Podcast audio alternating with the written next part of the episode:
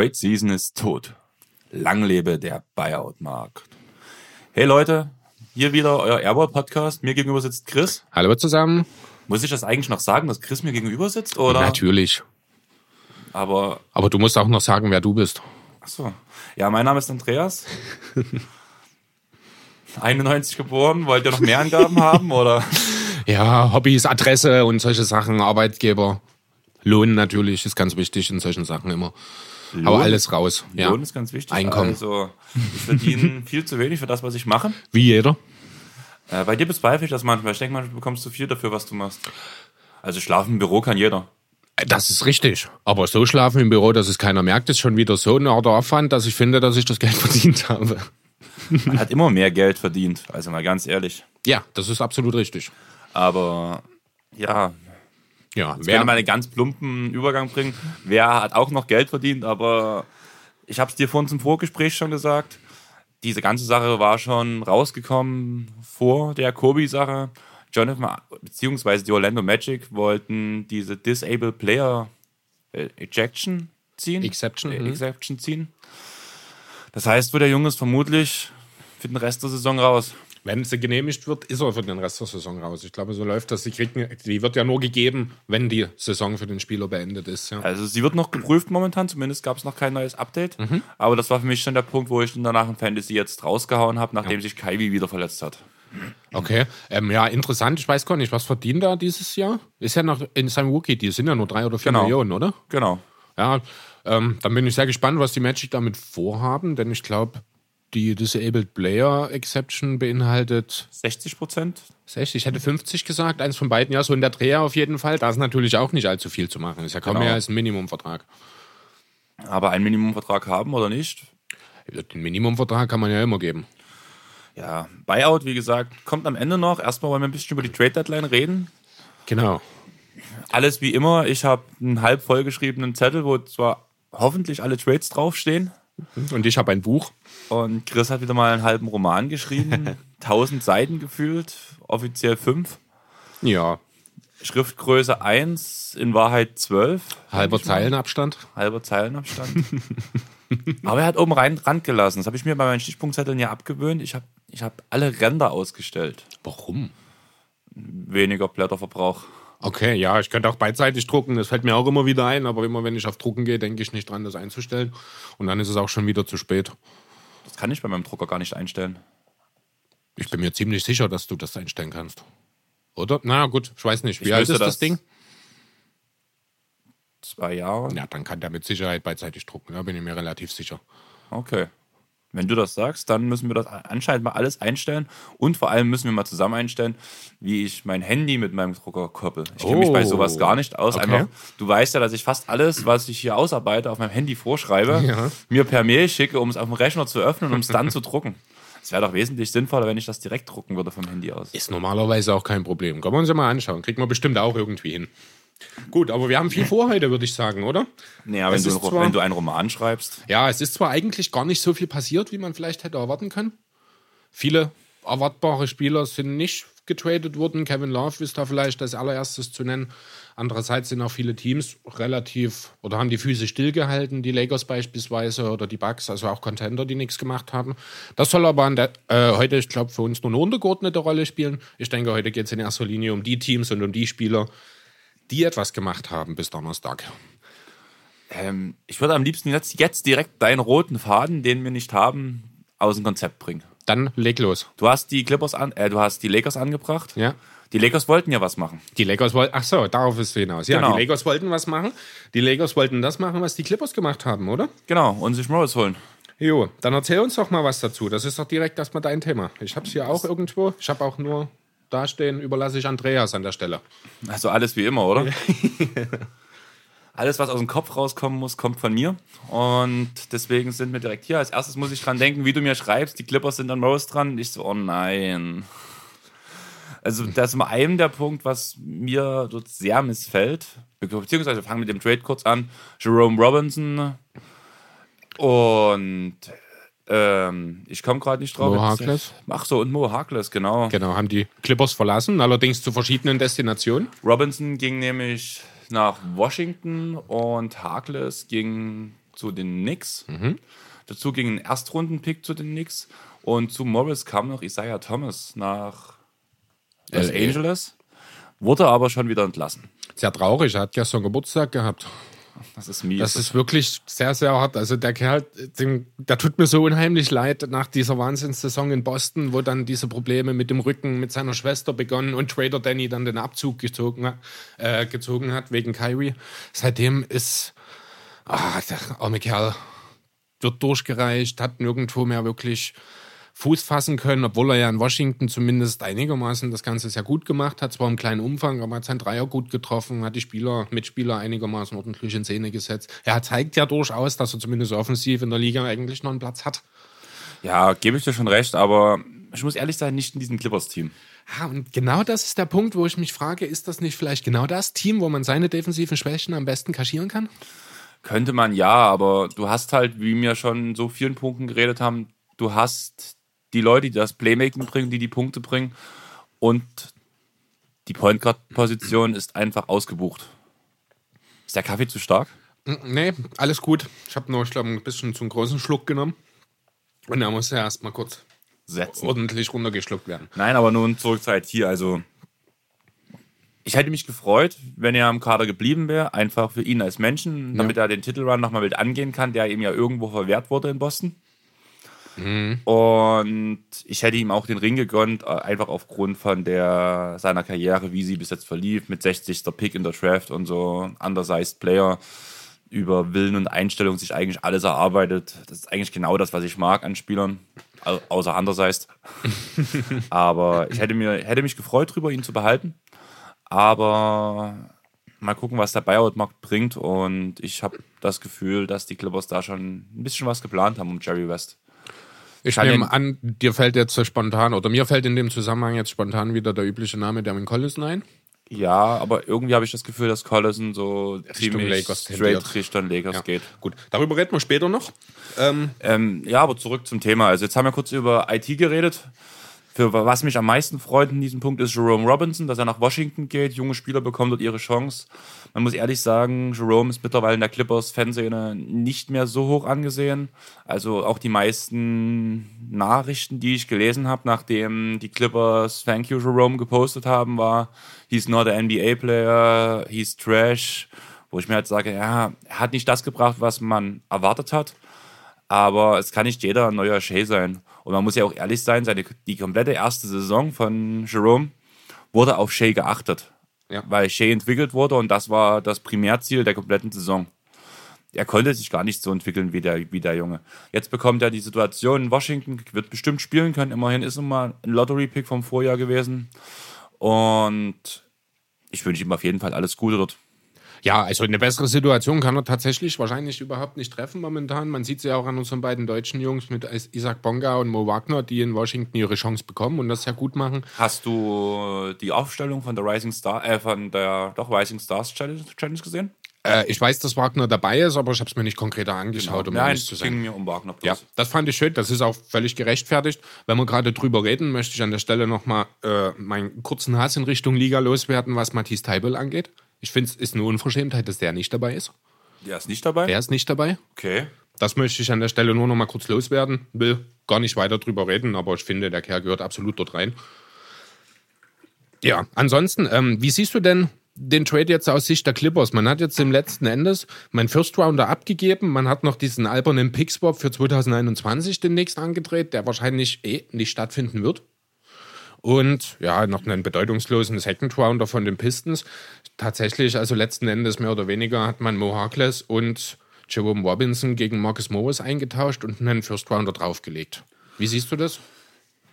Schwierig. Also, allein wenn man vor die Trade Deadline guckt, die Stimmen der Spieler und von Coach Doc Rivers waren alle pro Mo. Man wollte ihn behalten, er war so ein bisschen der Kluger in der Kabine, hat, war immer für einen Witz da. Und meine größte, also das Sport, rein sportliche Update ist, ist das ein super Deal, muss man sagen. Sportlich ohne Frage. Also Morris ist der klar bessere Spieler an der Stelle. Aber Oh. der Fit ist natürlich ein bisschen schwierig. Da gebe ich dir recht. Ich denke, da willst du auch drauf hinaus. Ich denke, also der Fit an sich kann ich mir gut vorstellen, weil immerhin ist Morris ein Upgrade zu Harkless, der alles nochmal ein bisschen besser kann als, als Mo. Der aber auch von allem ein bisschen mehr machen möchte. Genau. Und dann, das ist der mentale Punkt, den ich halt sehe, wo Harkless so seine Witzchen gemacht hat und immer fürs Team eingestanden hat. Könnte ich mir gut vorstellen, dass bei Morris das eher so ist, dass er seine Einsatzzeiten fordern wird zu einem gewissen Teil, weil er ja immerhin der Franchise-Player der nichts war. Für vier Monate. Für vier Monate. ja, und das wird so ein bisschen, das ist ein bisschen die Angst, die ich habe, dass das dann in der Kabine bröckeln könnte. Ja, möglich. Also grundsätzlich, klar, Morris kommt jetzt aus einer Situation, wo er quasi Narrenfreiheit hatte, in einem Team, wo jeder ein Narr ist. Also nicht im Team, sondern in Und der das Franchise. Hat, das hat er ja direkt in der Summer League dar, ähm, gut dargestellt. Das war halt meine erste Sache, die ich dir geschrieben habe, warum mich die Sache stören würde, wenn ich an das Spiel gegen Washington in der Summer League zurückdenke, äh, in der Preseason zurückdenke, wo er dem Center von Washington den Ball auf den Kopf schlägt. Ja, gut, das war ein Gegenspieler, das hatte ich so gar nicht mehr auf dem Schirm. Ich habe gedacht, du hast von einem Mitspieler gesprochen, da, als du das geschrieben hattest. Deswegen auch meine, meine Antwort, das ist ja keiner da, weil alle gelotmanagt werden. nee, aber ah, klar, er ist nicht unbedingt der einfachste Zeitgenosse. Andererseits ist das für ihn vielleicht auch die, die eine gute Chance, jetzt einen Ring abzustauben. Wer weiß, nächstes Jahr wird er wahrscheinlich wieder dem Geld hinterherrennen. Das hat er ja letzten Sommer schon gemacht. Ähm, von daher bekommt er vielleicht nie wieder eine bessere Gelegenheit, einen Ring jetzt zu bekommen. Das wird ihm bewusst sein. Das sollte für gewöhnlich dann auch in dem Kopf eines Spielers dafür sorgen, dass man sich auch mit einer kleineren Rolle für ein paar Monate, und mehr ist es ja wahrscheinlich eh nicht, äh, dann entsprechend zurücknehmen kann. Ja, da gebe ich dir schon recht. Ich hoffe einfach, dass er Bock auf die Situation hat und wie er selber schön in, auf Twitter gesagt hatte, they got a dog in Hollywood. Er bezeichnet es selber als einen der Hunde, wie man ja schon passt er ja Beverly- perfekt zu Pat Bev, genau. Genau. Und eigentlich den gesamten Anschlusskader. Das ist ja nun Ja. mittlerweile so ein bisschen der Spitzname gewo geworden von den ganzen Clippers-Spielen. Kawhi Leonard und seine Kampfhunde. so in die Richtung. Und er ordnet sich zumindest selbst erstmal unter die Kampfhunde ein und sagt jetzt nicht, ja, ich bin jetzt die Frau von Kawhi Leonard und habe die Kampfhunde mit unter Kontrolle. Ja. Nee, also klar, also er passt wirklich eigentlich perfekt dort rein. Ich denke, er kann sogar in Smallball-Lineups einen sehr, sehr soliden Sender in, dieser, äh, in diesem Team spielen. Dann würde ich doch eher Kawhi auf den Sender setzen. Ja, gut, dann würde, also die beiden dann im Frontcourt sozusagen, Genau. beziehungsweise mit wahrscheinlich dann PG als Small Forward, als dritter Mann dazu.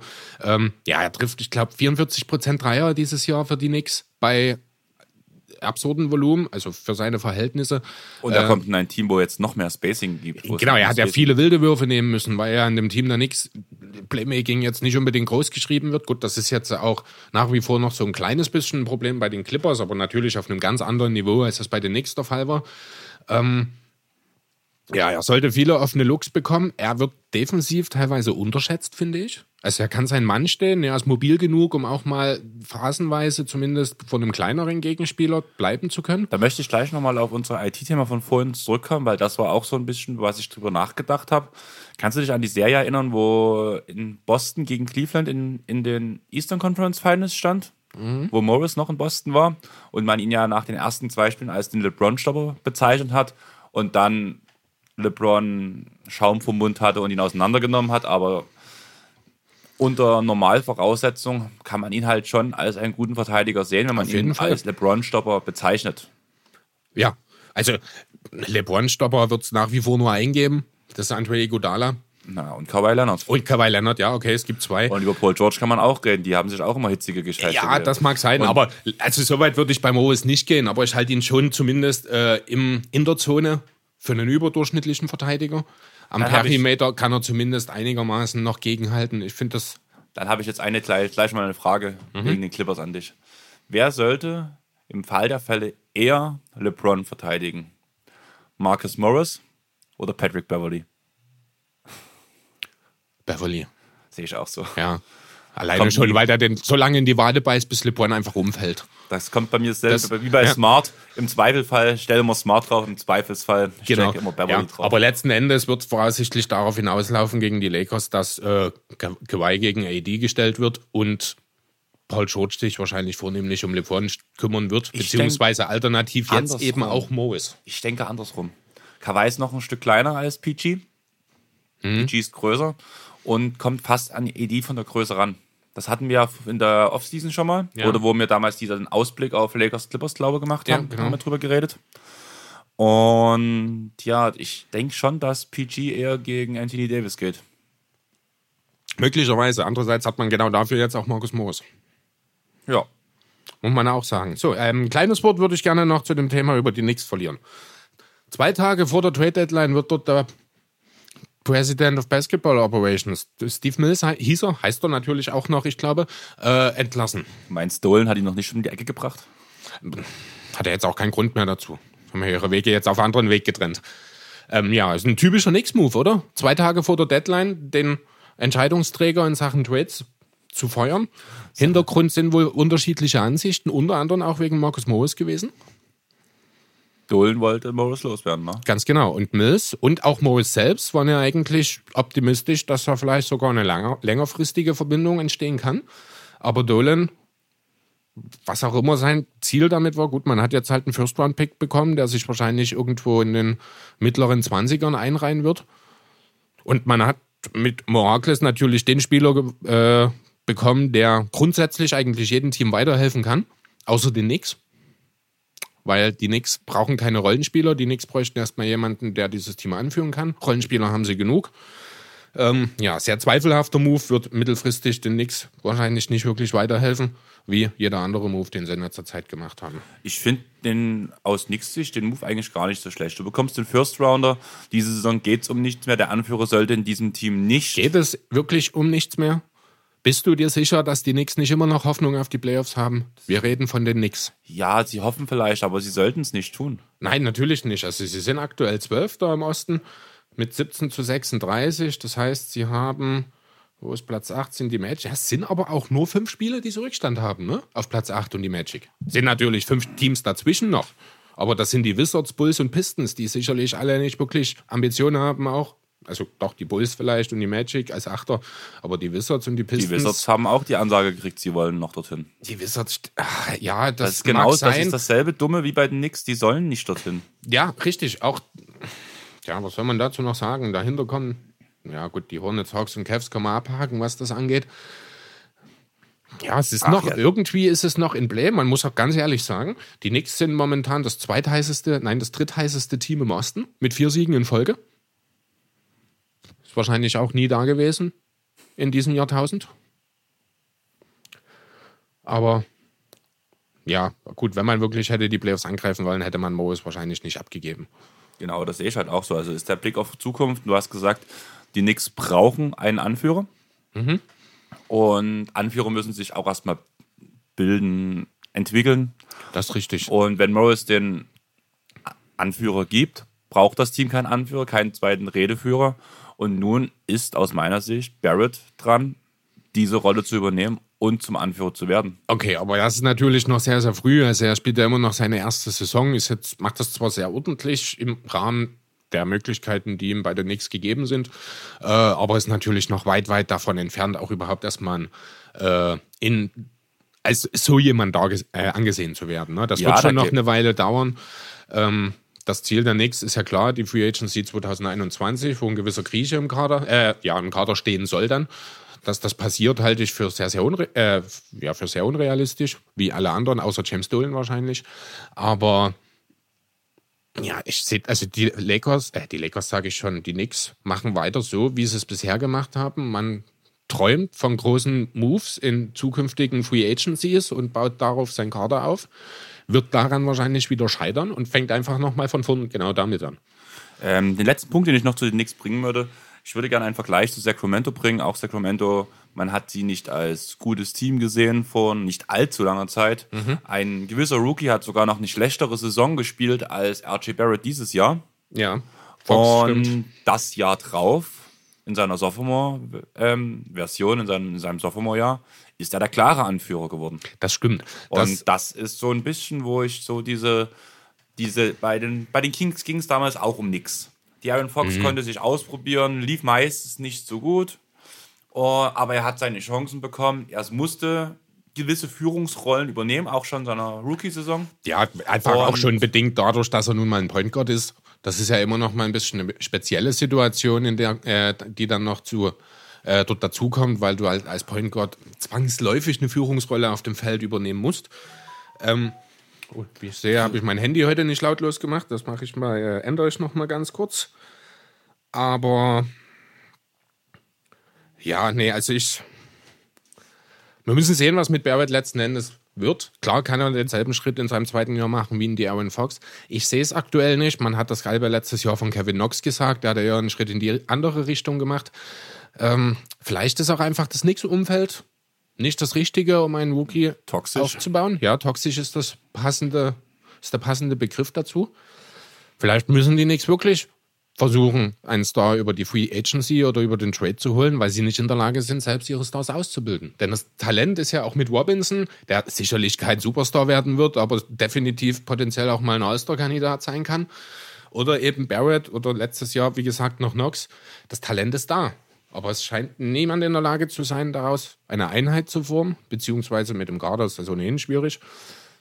Ja, das Ja. sind halt die Nix. Naja, was sagst du dann? Was würde passieren, wenn wirklich Masai Ujiri nach New York kommen würde? Ich sehe es nicht. Ich sehe es auch nicht, Also aber dieses Jahr, diesen Sommer ohnehin nicht. Er hat noch Vertrag bis nächsten Sommer. Deswegen äh, ist ja jetzt wohl dass die Idee bei den Knicks so ein bisschen die Rob Pelinka-Schiene, die die Lakers gefahren haben. Es soll ein GM kommen, der früher als Agent tätig war. Was Naja, das- die Intention dahinter ist, ich weiß nicht, ob man ein gutes Netzwerk sich damit mit einkaufen will in erster Linie.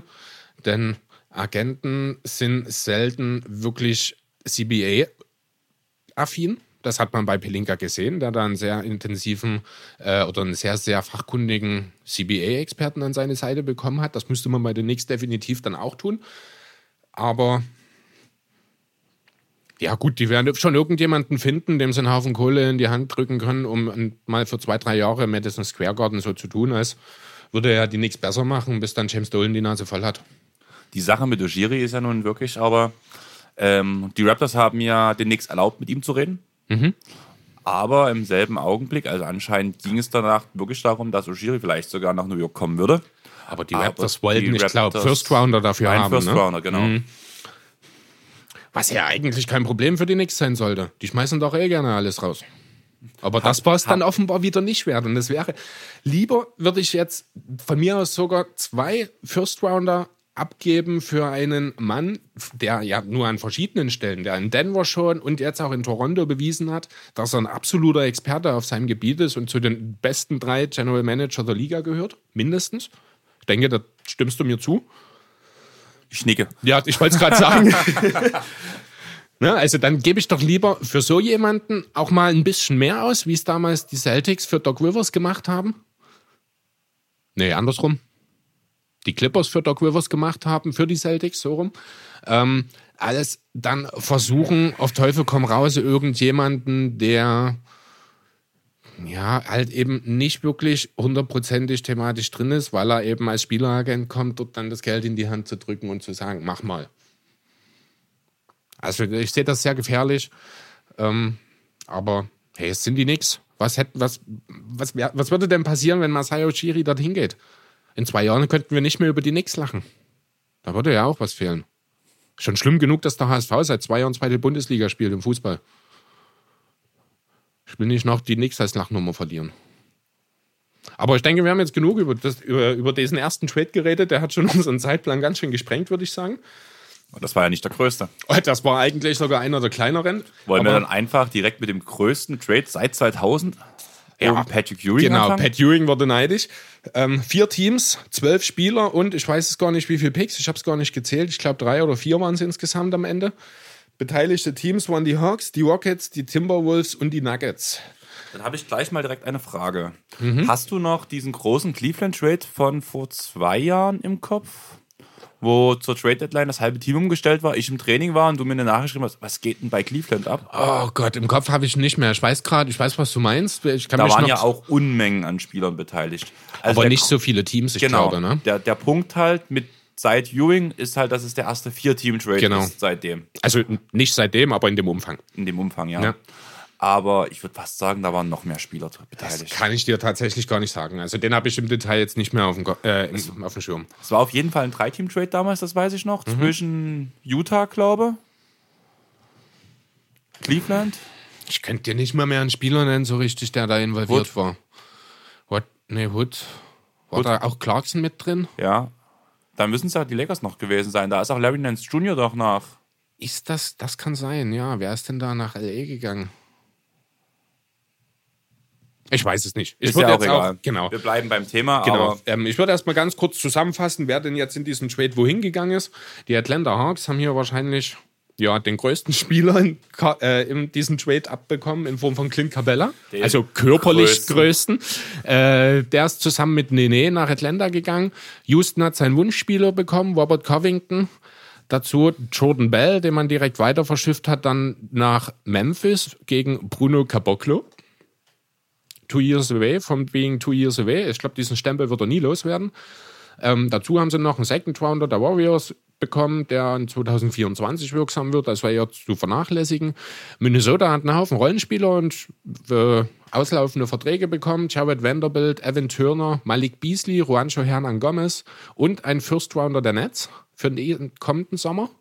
Und die Nuggets haben Keta, Bates Diop, Noah Wonley, Shabazz Napier, der direkt auch schon wieder weitergeschickt wurde, und Gerald Queen, der direkt entlassen wurde, sowie einen First Rounder der Rockets bekommen. Gerade der First Rounder ist hier sehr interessant, finde ich, für die Nuggets, dass sie ja ihren eigenen vor, vor der Saison für Jeremy Grant zu den Thunder gegeben haben. Aber ich würde gerne erstmal die ganze Sache aus Sicht der Houston Rockets betrachten. Letzten Endes also du hat man meinst, du meinst, das wurde alles gemacht, um mehr ISOs für Harden und Woodstock rauszuholen. Genau, mehr ist es für Harden und Woodstock.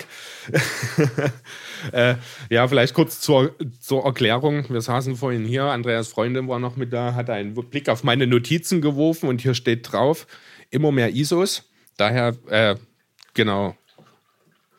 Und mehr Platz für Harden und Westbrook. Und Andre äh, sie hat das so vorgelesen und Andreas hat verstanden, mehr ISOs für Harden und Woodstock. Also ISOs hat sie ja wirklich Also gesagt. Isos hat sie gesagt, genau, habe ich auch direkt gesagt, nein, das ist nicht das Pokémon, dann hätte ich ein zweites S da reingeschrieben. Das Woodstock hast nur du verstanden, aber das ist lustig. aber das war lustig auf jeden Fall. Ja, was haben sich die Rockets denn dabei gedacht?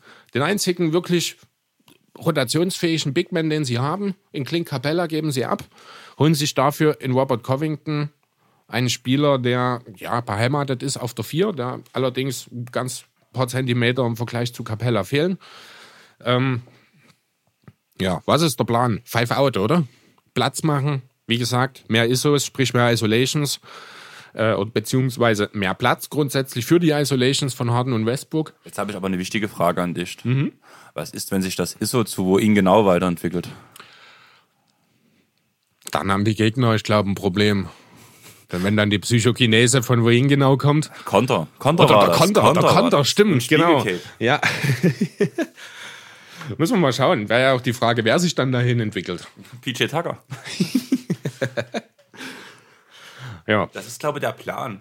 Also, man muss doch ehrlich sagen, die Houston Rockets haben jetzt extremes, ein extremes Problem mit Rim Protection. Wenn sich danach Ähm. einfach PJ Tucker dorthin stellt und sein Spiegelcape aufbaut, haben die Gegner keine Chance mehr. Das mag sein, ja.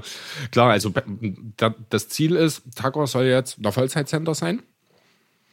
Die einzigen beiden Seven-Footer, die sie im Kader haben, sind Isaiah Hartenstein, bei dem man immer mal wieder das Gefühl hat, er könnte die Rotation knacken, dann mal wieder spielt und teilweise auch schon sehr gut gemacht hat und dann auf einmal wieder komplett in der Versenkung verschwindet. Ich habe teilweise da- das Gefühl bei Hartenstein, dass er bekommt so seine Garbage Time. In dem Moment, wo man nicht mehr damit rechnet, dass er dort eine Chance bekommt, wird er auf einmal in, in den Kader geholt. Teilweise Spielt- hat er ja auch gestartet. Spielt, spielt super. Ja.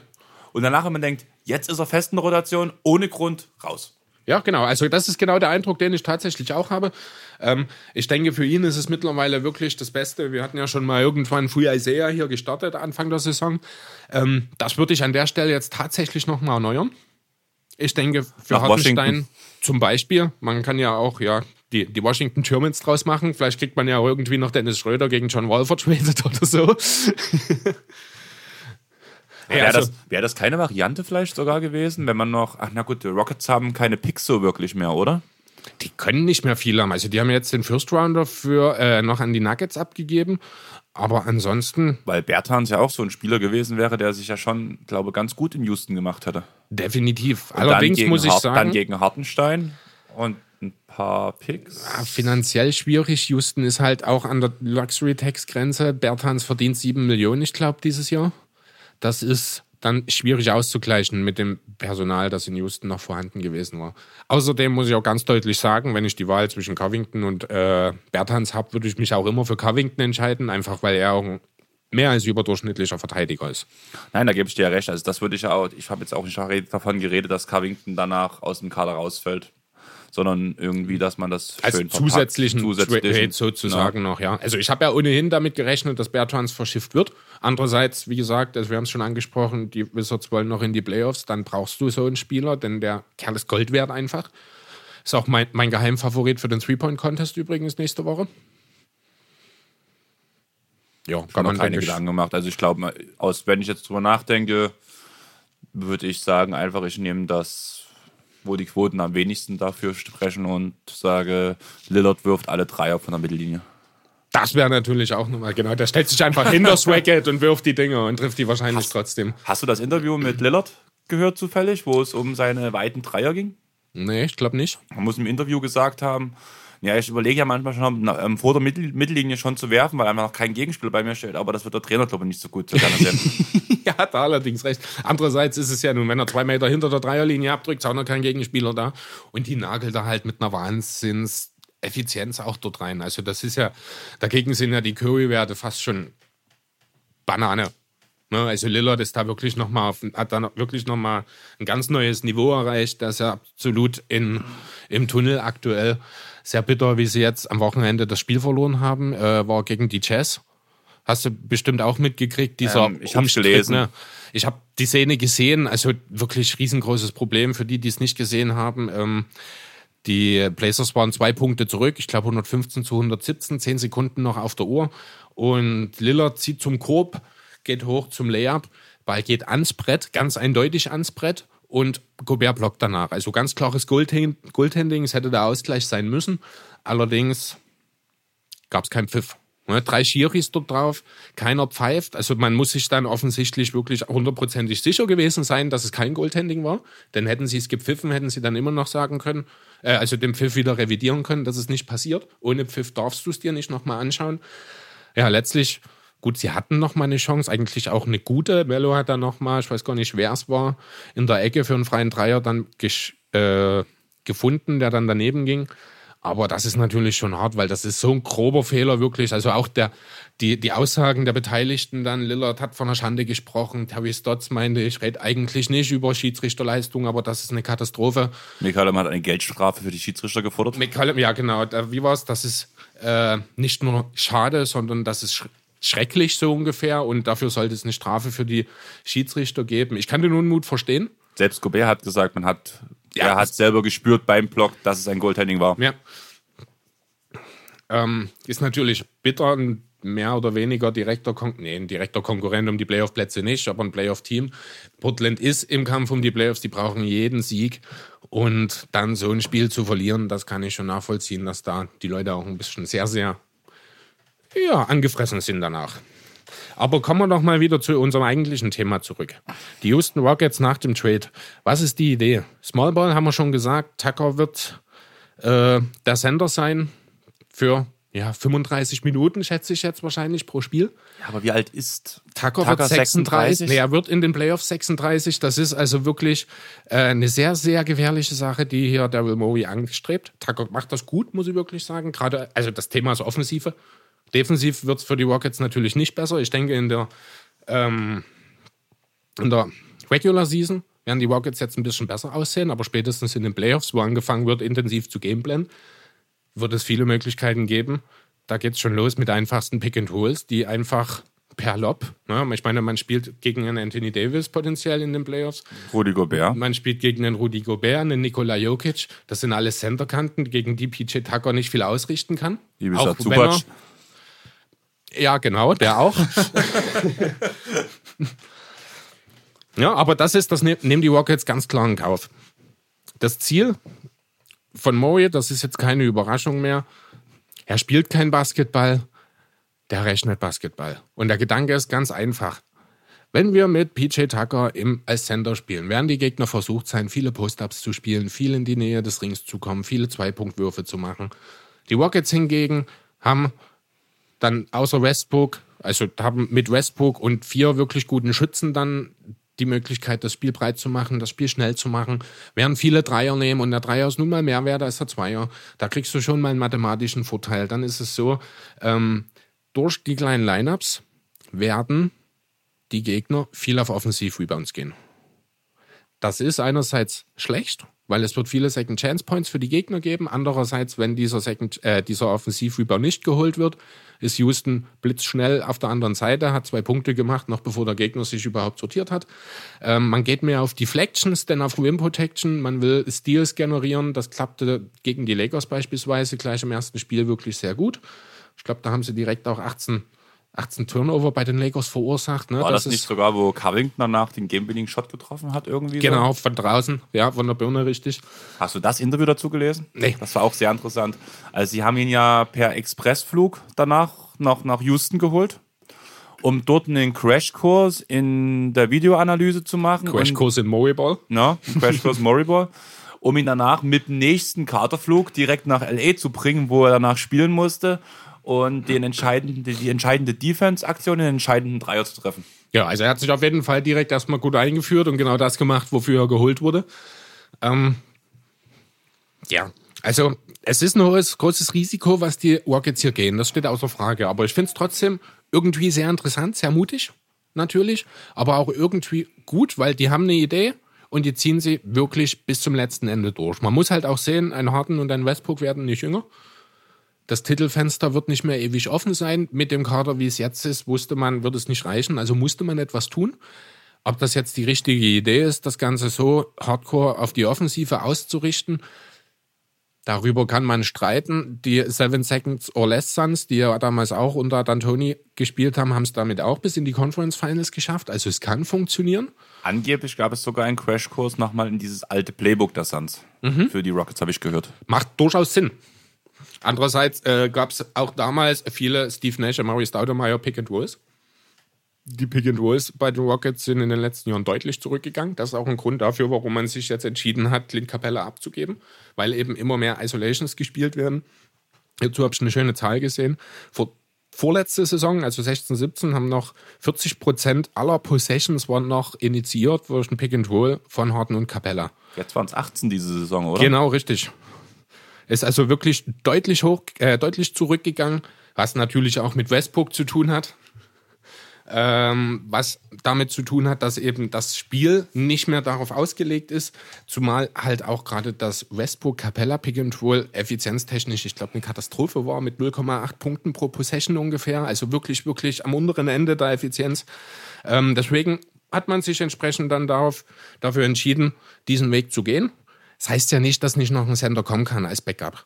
Der Name Tristan Thompson ist in diesem Zusammenhang schon gefallen. Da redet man in Cleveland wohl oder verhandelt schon sehr intensiv über einen Buyout. Ob er dann wirklich bei den Rockets landet, soll erstmal ein anderer Punkt sein. Den kann ich mir beispielsweise auch gut in Boston vorstellen, ehrlich gesagt. Oder bei den Clippers. Oder bei den Clippers, ja. Aber das müssen wir sehen. Da werden wir schauen, was Devil Moe sich dann noch einfallen lassen hat. Auch ein Joachim Noah ist immer noch auf dem, äh, auf dem Markt, mehr oder weniger. Ja, und dann gab es noch diesen anderen komischen Trade der Rockets mit den Memphis Grizzlies. Da hat man Jordan Bell, den man gerade erst von äh, den Timberwolves bekommen hat, und einen Second-Round-Pick abgegeben und dafür Bruno Caboclo und einen Second-Round-Pick bekommen. Erschließt sich mir überhaupt nicht, was da der Plan war. Also doch, erschließt sich mir schon ein bisschen, weil Jordan Bell ist quasi ein Center. Den braucht man in Houston einfach nicht. Also das ist wirklich die Fortführung dessen, äh, was man quasi mit dem Capella-Trade angefangen hat. Also ich gucke jetzt bloß mal ganz kurz, weil ich bin mir gerade unsicher, aber ich glaube, ich habe irgendwo gehört, also Bruno Caboclo ist doch ein Power Forward, wenn ich mich nicht ganz täusche, oder? Ja, so mehr oder weniger, richtig. Und Jordan Bell ist ja offiziell als Sender gelistet. Allerdings mhm. ist die, also ist Jordan Bell extrem klein für einen Sender.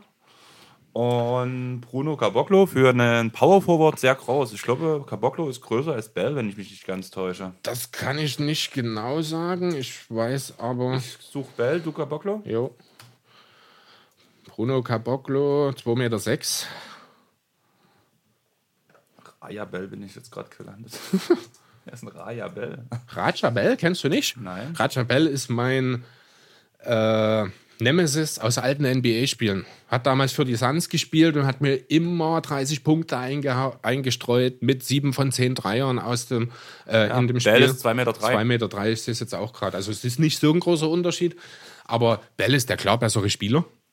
Bell ist aber halt auch klar eingeschränkt. Also man hat ihn ja Anfang seiner Saison, äh, seiner Karriere, also bei den Warriors, war so ein bisschen als Draymond Queen Light bezeichnet. Soweit würde ich jetzt nicht mehr gehen. Dazu fehlt von allen so ein bisschen was. Dafür ist er defensiv nicht gut genug, dafür ist das Playmaking nicht ausgereift genug. Äh, aber er ist definitiv ein solider Rollenspieler. Finde, die Memphis Grizzlies haben das wirklich sehr gut gemacht. Der Kerl wird gut die Big Man-Rotation um Valanciunas, äh, ah, wie heißt er, der Center? Nicht Jackson Hayes, der ist bei den Pelicans, sondern der. JJJ. Nee. Der Power Forward Jaron Jackson Jr. Nein, ich meine den, den Rookie, den sie dieses Jahr gezogen haben. Clark? Ja, Brenton Clark meine ich, genau. Da, da würde, denke ich, äh, die Big Man-Rotation wirklich nochmal aufwerten, auch Ähm, in der Tiefe.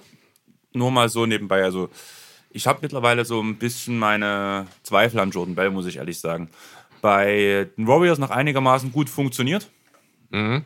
Auf einen gewissen Zeitraum, muss man aber auch wirklich sagen. Es gab bestimmt Gründe, warum er immer mal wieder aus den Rotationen rausgeflogen ist. Ja. Bei Minnesota ist er nicht mal zum Stich gekommen. Naja, was heißt nicht? Also ich habe jetzt ihn mir selber nicht weiter, also ich habe mir die Timberwolves nicht weiter angeschaut, weil das ist einfach nicht schön. Ähm, die reinen Zahlen, ja gut, er hat acht Minuten gespielt, hat stehen hier irgendwo Punkte. Ja, gut, drei Punkte, drei Rebounds, einen halben Assist aufgelegt, 0,5 Stocks in diesen acht, achteinhalb Minuten ungefähr. Ich denke, es hat Gründe gehabt, warum nur acht Minuten. Bei Von Bell hatten wir eigentlich ja schon erwartet, so vor der Saison auch, dass er mehr Minuten gehen wird. Theoretisch ja. Andererseits hat er auch in der letzten Saison bei den Warriors hat er auch nur elf Minuten gespielt und hat dort Ja, aber da ging quasi dieselben Werte aufgelegt. Das war aber in einem Championship-Team, während er jetzt bei einem Team, was in die Playoffs wollte, aber trotzdem immer noch im Rebuilding-Team ist. Und da sollte so ein junger Spieler schon mehr Spielzeit bekommen. Jung ist relativ, ne? Jordan Bell ist 26? 25. Und also ich war jetzt auch überrascht, als ich gerade gesehen habe. Ich habe gedacht, der ist erst 22, also der 23. Nee, 25, Aber- 26, so war auch bei mir drin. Ja. Aber trotzdem ist das ja noch in der Entwicklung zum gewissen Teil. Ja. Und da hätte ich schon erwartet, dass er mehr Spielzeit bei Minnesota bekommt. Und es wird seine Gründe gehabt haben. Das wird auch so ein Grund sein, warum Houston ihn direkt weiter verschifft hat, denke ich. Möglich. Andererseits sehe ich halt auch bei Bruno Caboclo sehe ich keine Verwendung für ihn. Ich sehe, also Jordan Bell ist so ein, ich glaube, wirklich ein guter fünfter, sechster Mann in der Big Man-Rotation. Dafür für zehn Minuten ist er gut. Wahrscheinlich auch mehr als Caboclo. Deswegen bin ich äh, bei dem Trade wirklich ganz klar tendiere ich in Richtung Memphis als Gewinner, wenn man diese, diesen einen Deal mal in der Blase sich anschaut. Aber Ich muss nicht. gleich mal kurz auf Google gehen und mir Bilder von Bruno, Bruno Caboclo angucken. Der ist halt auch schon seit 2000 und ich weiß gar nicht genau, 14 in der Liga, ne? Nein, mir geht es eher darum, der hat ja schon viele, viele Muskeln und sieht sehr massig gebaut aus. Ne? Aha. Nur mal so nebenbei. Also stattlicher Mann, muss ich sagen. Ja, Aber schon. wenn ich danach sehe, dass er 2,6 Meter sechs groß ist und gerade mal 98 Kilo wiegt, Also ich sehe seh den jetzt auch nicht so, so massiv wie du ihn, ich glaube, gerade wie- siehst. die Bilder, die ich gerade sehe, sind. Ja. Also er hat schon natürlich einen austrainierten Körper und alles, aber er ist jetzt keine Kante. Das würde ich Nein, jetzt so nicht, nicht, sehen. aber trotzdem auf 2,6 Meter. aber er ist ein Athlet, auf jeden Fall. Also da ist halt wirklich alles definiert, sag ich mal. Weil auf 2,6 Meter sechs bis 98 Kilo ist trotzdem Es wenig. ist Alleine tatsächlich nicht viel, das stimmt. Ich sehe aber auch kein Bild, wo er mal von Kopf bis Fuß zu sehen ist. Doch, ich habe hier so ein paar Wurfformen und der sieht schon. Ich bin jetzt gerade bei Jumpshots und sowas. Okay. Der Ja, sieht schon eigentlich, also Hm. zumindest nicht, nicht mächtig aus, ne? auf jeden Fall schaut er immer irgendwie ein bisschen grimmig. Das heißt, grimmig, die Bilder, die ich so habe, sieht verdutzt aus. Ich zeige Dreh mal ganz kurz das Bild. Das ist das Schönste, was ich habe hier gerade gefunden. Warte, ich muss meinen Kaffee, ich muss meinen Kaffee wegstellen. Kaffee Damit ist ich- gut, ich schenke Damit noch ich, einen ein. damit ich das Bild zeigen kann zum Thema verdutzt. Ja, okay. Gut, das ist aber, äh, das ist die Nationalmannschaft, ne? Das ist ein Brasilien-Trikot. Genau, das ist ein Brasilien-Trikot. Aber ein sehr schönes Bild, da hast du recht, ja. Das sieht gerade so aus, als würde der Schiedsrichter ihm einen Foul anhängen und er hält sich selber den Arm mundweit aufgerissen. Ich zähle 1, 2, 3, 4, 5, 6 Falten auf der Stirn und ein Blick wie, what the fuck? Wer weiß, was sein brasilianischer Nationaltrainer von ihm verlangt hat. Faul den Gegner. Ich würde euch gerne den Artikel vorlesen, aber der ist in einer Sprache, die ich nie verstehe. Es sieht wahrscheinlich sieht nach, sehr nach Spanisch aus. Ich würde sogar Portugiesisch sagen, Oder weil er ja ein Brasilianer ist. Brasilianer. Ja, aber ich würde sagen, wir sind bei Trade 2. Ähm, nee, also das so nicht unbedingt. Ich habe das ein bisschen anders mir vorgestellt. Ich bin jetzt noch immer bei dem ersten Trade, bei diesem vierten, also bei dem zweiten besser Nein, gesagt. beim zweiten mit den Clippers gerechnet im Endeffekt. Genau, aber jetzt, also noch bei diesem Vier-Team-Trade, jetzt haben wir die Rockets abgehakt. Ich würde jetzt gerne direkt weitergehen und über die Hawks reden. Weil wir sind bei Zusammenhang. 45 Minuten, mein Freund. Ja, dann müssen wir das Ganze ein bisschen, äh, ein bisschen beschleunigen. Also ich fasse mal kurz zusammen. Die Hawks waren sehr aktiv. Insgesamt gab es vier Deals diesen äh, an, zur De- Trade Deadline. Neben dem schon genannten, der Clint Capella und Nene gebracht hat, wurden noch, äh, wurde noch ein Deal mit den Sacramento Kings gemacht, bei dem man Jabari Parker und Alex Len abgegeben hat und dafür Dwayne Dedman bekam, sowie zwei Second-Round-Picks. Dann hat man noch mit deinen Clippers gedealt. Man hat Derek Walton Jr. bekommen und dafür nur Cash Considerations abgegeben. Und dann gab es noch einen Deal, kleinen Deal mit den Portland Trailblazers, wo man Scal Labissière und Cash Considerations für einen zukünftigen Second-Round-Pick bekommen hat. Also sehr aktiv gewesen. Mir gefallen die Deals persönlich wirklich gut von den Hawks. Man hat hier wirklich viel gemacht und auch viel Sinnvolles zusammengefasst. Es hat man also Capella, Nene, Deadman, Derek Walton Jr. und Labissière bekommen. Dafür abgegeben Evan Turner, Jabari Parker, Alex Len und Chandler Parsons wurde entlassen, wurde gewaved. Sieht nicht gut aus für den Jungen. Ja, gut, also bin ich überrascht davon, muss ich ehrlich sagen. Man hätte vielleicht drüber nachdenken können. Das wäre vielleicht wirklich interessant gewesen, äh, falls die, wenn die Hawks für ihn eine Disabled Player Exception beantragt hätten. Aber ich glaube, das hätte einfach zeitlich wäre es schwierig gewesen, das Ganze vor der Deadline noch um, hinzubekommen, weil dann hätte man ja locker noch mal 10 bis 15 Millionen Spielraum bekommen. Jetzt mal, Parsons hat ja, ich glaube, 25 Millionen verdient er jetzt diese Saison. jetzt mal. Du hast auf jeden Fall recht, aber das war ja relativ klar, dass er zumindest diese Saison nicht zurückkommt nach dem Unfall. Richtig. Der Unfall ist jetzt schon eine ganze, ganze Weile her. Das ist noch nicht so lange her. Das ist dieses Jahr passiert. Ja, ich weiß, aber damit müsste doch eigentlich diese ähm, Exception funktioniert, wenn man das direkt, wenn man sich direkt gekümmert hätte. Wenn man sich direkt gekümmert hätte, wahrscheinlich ja, aber jetzt haben sie ihn entlassen. Ich kenne die Beweggründe dafür nicht. Ähm, man hätte es wahrscheinlich wirklich relativ zeitnah machen müssen. Es muss ja auch noch geklärt werden, ob er denn wirklich, also das war ja am Anfang, klar hat man das Statement gehabt und die Verletzung, aber das muss halt alles von der Liga geprüft werden. Ich weiß jetzt nicht, wann man bei den Magic diese Exception beantragt hat, wie lange das normalerweise dauert, aber ich glaube auch bei John Wall letztes Jahr hat es relativ lang gedauert. Einen kurzen Fakt zu Chandler Parsons, den ich gehört habe, war, dass alles, was die Versicherung des Fahrers, der den Unfall verursacht hat, nicht greifen kann, damit erstmal alles bezahlt werden kann, tut auf jeden Fall die Gewerkschaft der NBA, das- die Spielergewerkschaft erstmal tragen. Das, Okay. ist, das stand schon fest, das hatte ich jetzt gehört. Und dann, wenn nachträglich Gelder aus dieser Gerichtsverhandlung, die ja auf jeden Fall passieren wird, kommen, dann geht das Geld dann halt an die Spielergewerkschaft zurück nach und nach. Okay, ja, genau. Das wird dann. Ja, gut, muss man natürlich sehen, wenn die Versicherung dieses Fahrers nicht greift, ist die Frage, wie viel kann man letztlich wirklich von ihm. abzweigen. Die Frage ist Ja. halt, soll die Versicherung greifen? Er ist betrunken gefahren. Da sagt jede Versicherung nein. Oder völlig zu Recht. Muss ich Ja. auch ganz deutlich so sagen. Also, wer sowas macht, der äh, ja, ist selber schuld, ganz einfach. Genau. Ja, aber wie sehen denn die Hawks jetzt aus? Also, Leute, Kinder, don't drink and Don't drive. Drink and drive. Genau, when you can smoke and fly. ähm, ja, wie sehen denn die Hawks jetzt aus? Also mir gefällt wirklich sehr gut perspektivisch, wie die Hawks jetzt aufgestellt sind.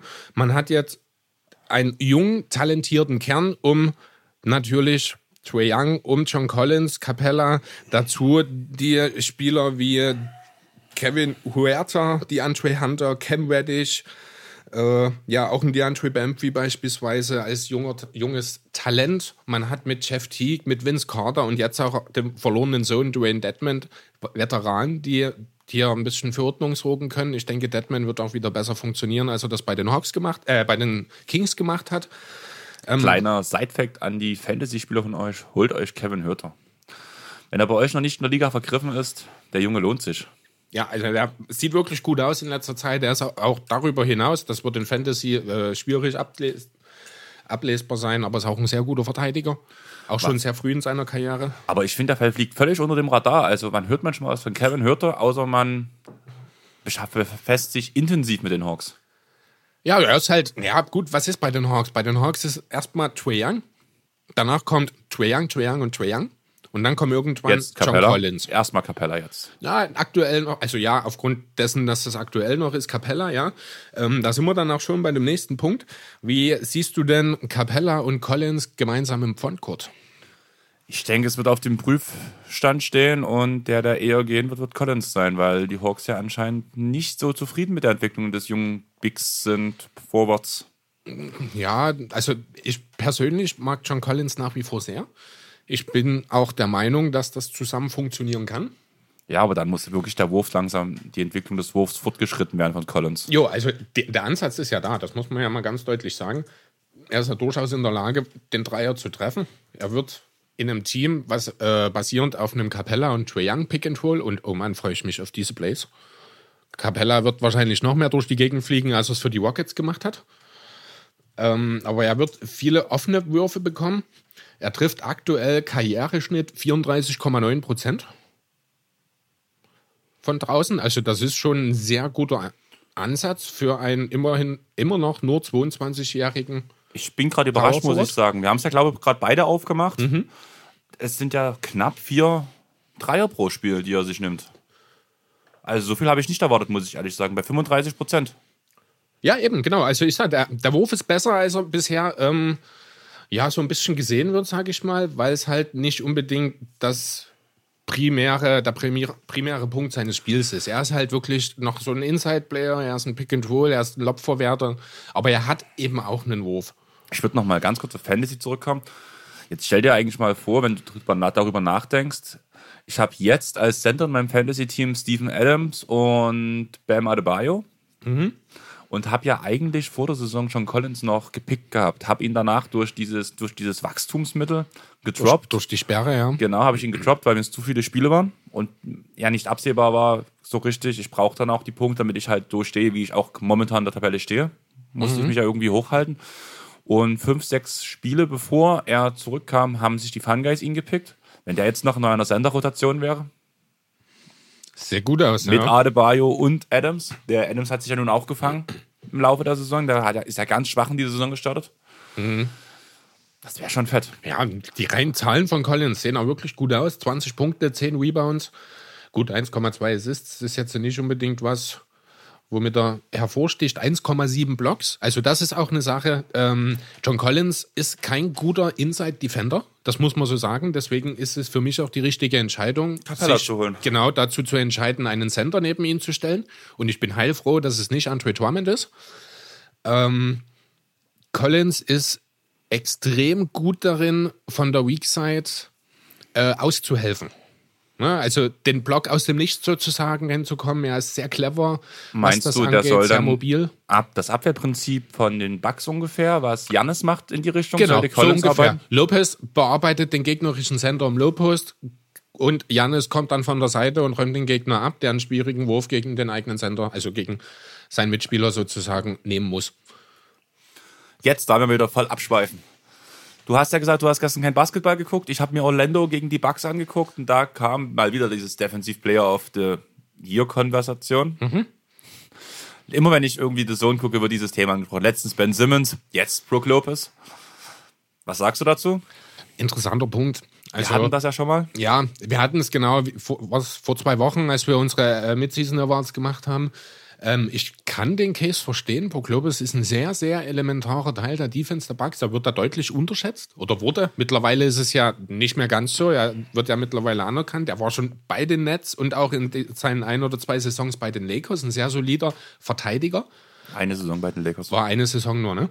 Aber es sind halt, also die Art, wie er verteidigt, die fällt halt nicht auf. Ich er ist kein sagen. Shotblocker. Er stellt, er steht einfach nur immer richtig.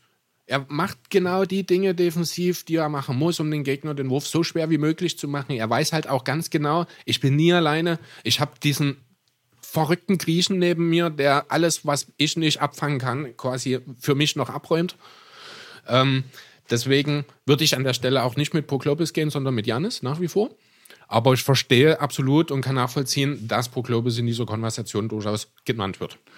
Dann zurück zum Thema, weil wir haben fast die eine Stunde geknackt und wir haben noch nicht mal einen Zettel von dir abgearbeitet, oder? Naja, wir haben ja schon einen vorgezogen, deswegen.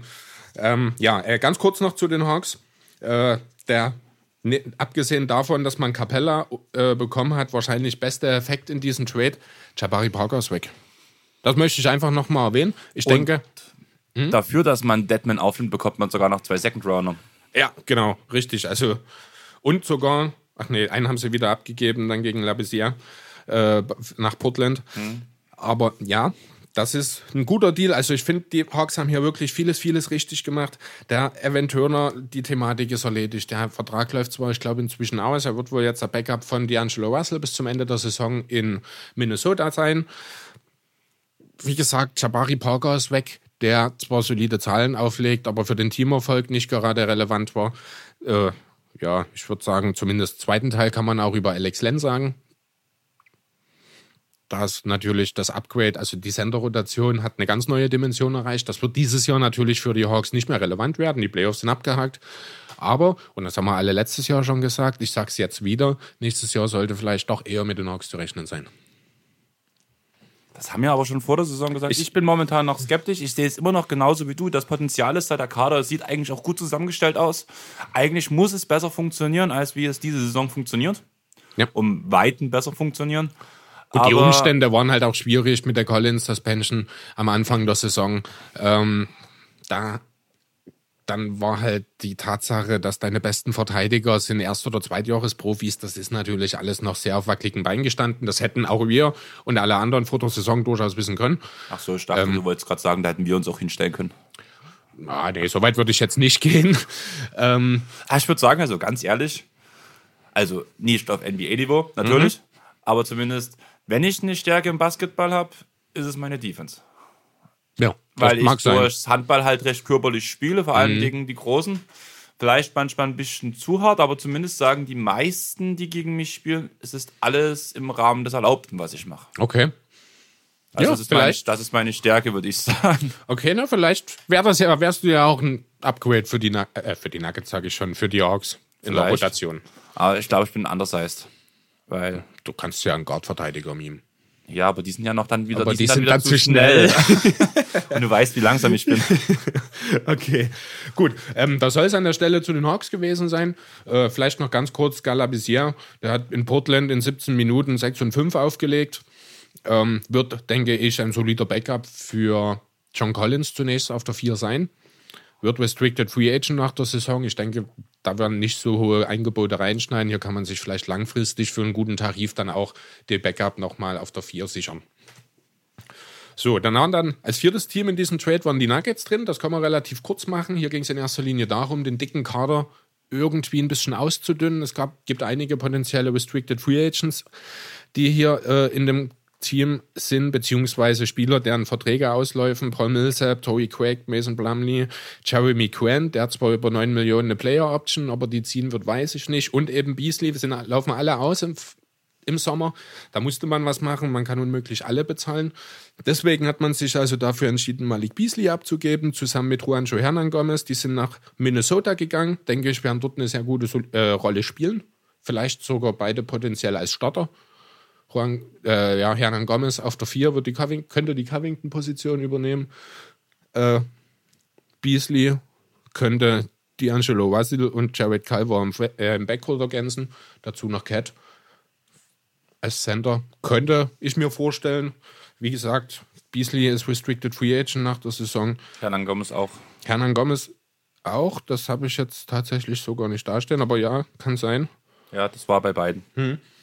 Ja, also hier ist eindeutig finanziell motiviert der Deal, dass man dabei noch einen First Rounder bekommen hat. Ich würde sagen, nicht unbedingt nur finanziell. Also beide Teile, wie du schon sagtest, Herrn Gomez als auch Beasley, sind Spieler, wo ich mir gut vorstellen könnte, dass sie sehr gut ins Konzept von Minnesota reinpassen, auch in die Altersstruktur vor allem sehr gut reinpassen. Und wo ich dann denke, dass wenn sie die, man testet sie einfach.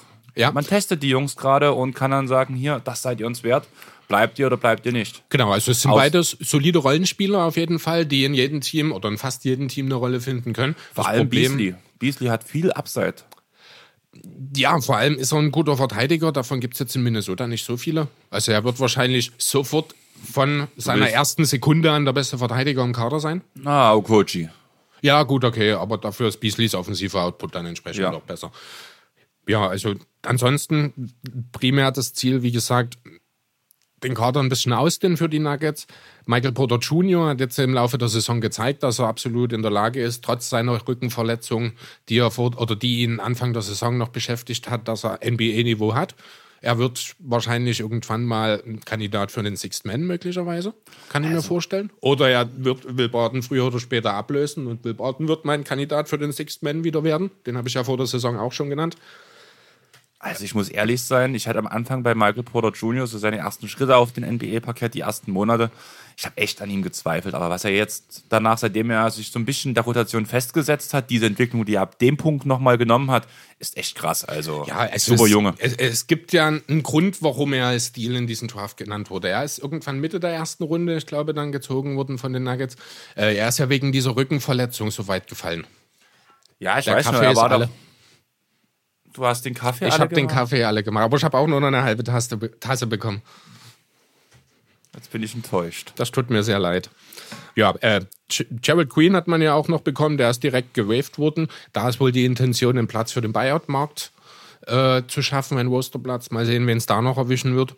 Ansonsten hatten die Nuggets hier einen richtig guten Deal gemacht, finde ich. Haben sich nicht verschlechtert, ganz im Gegenteil. Sie haben Minuten für das Talent frei gemacht, haben noch einen First-Round-Pick bekommen. Win-win. Klasse Ich wollte, ich wollte gerade sagen, Denver war es ja eh das Problem, dass die äh, zu viele Talente für viel zu wenig Minuten haben. Ganz genau. Und das Ideale für Denver war ja wirklich Spieler loszuwerden gegen einen kleinen Gegenwert, dass man einfach die Teile, die, die man dann behält, gezielter einsetzen kann. Genau, richtig. Deswegen, also dieser Trade war früher oder später musste der kommen. Dass er jetzt so in der Form kommt, hat mich ein bisschen überrascht letzten Endes, aber also dass sie sich hier in diesen Vier-Team-Trade, also mit eingemischt haben, das hat mich ein bisschen überrascht, dass es nicht irgendwie einer anderen Form ging. Aber am Ende, wie gesagt, absolut sinnvoll. Mit Jordan McRae kam dann noch jemand, der zumindest einen soliden Dreier mitbringt. Äh, Keta Bates Diop ist das Ding, was man wahrscheinlich in Kauf nehmen musste dafür. Der hat einen Wahnsinnsvertrag. Ich glaube, der verdient 17 oder 18 Millionen oder so äh, und bringt eigentlich nichts. Also ein bisschen Defense, er hat keinen Wurf.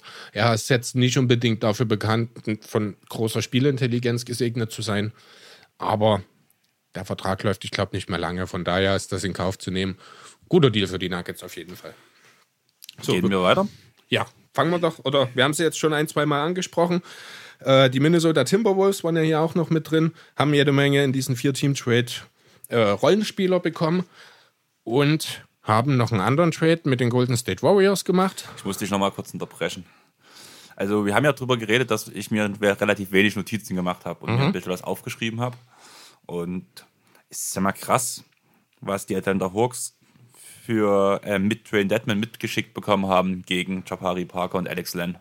Ja, richtig. Nein, aber ich habe hier 22 Second Rounder stehen.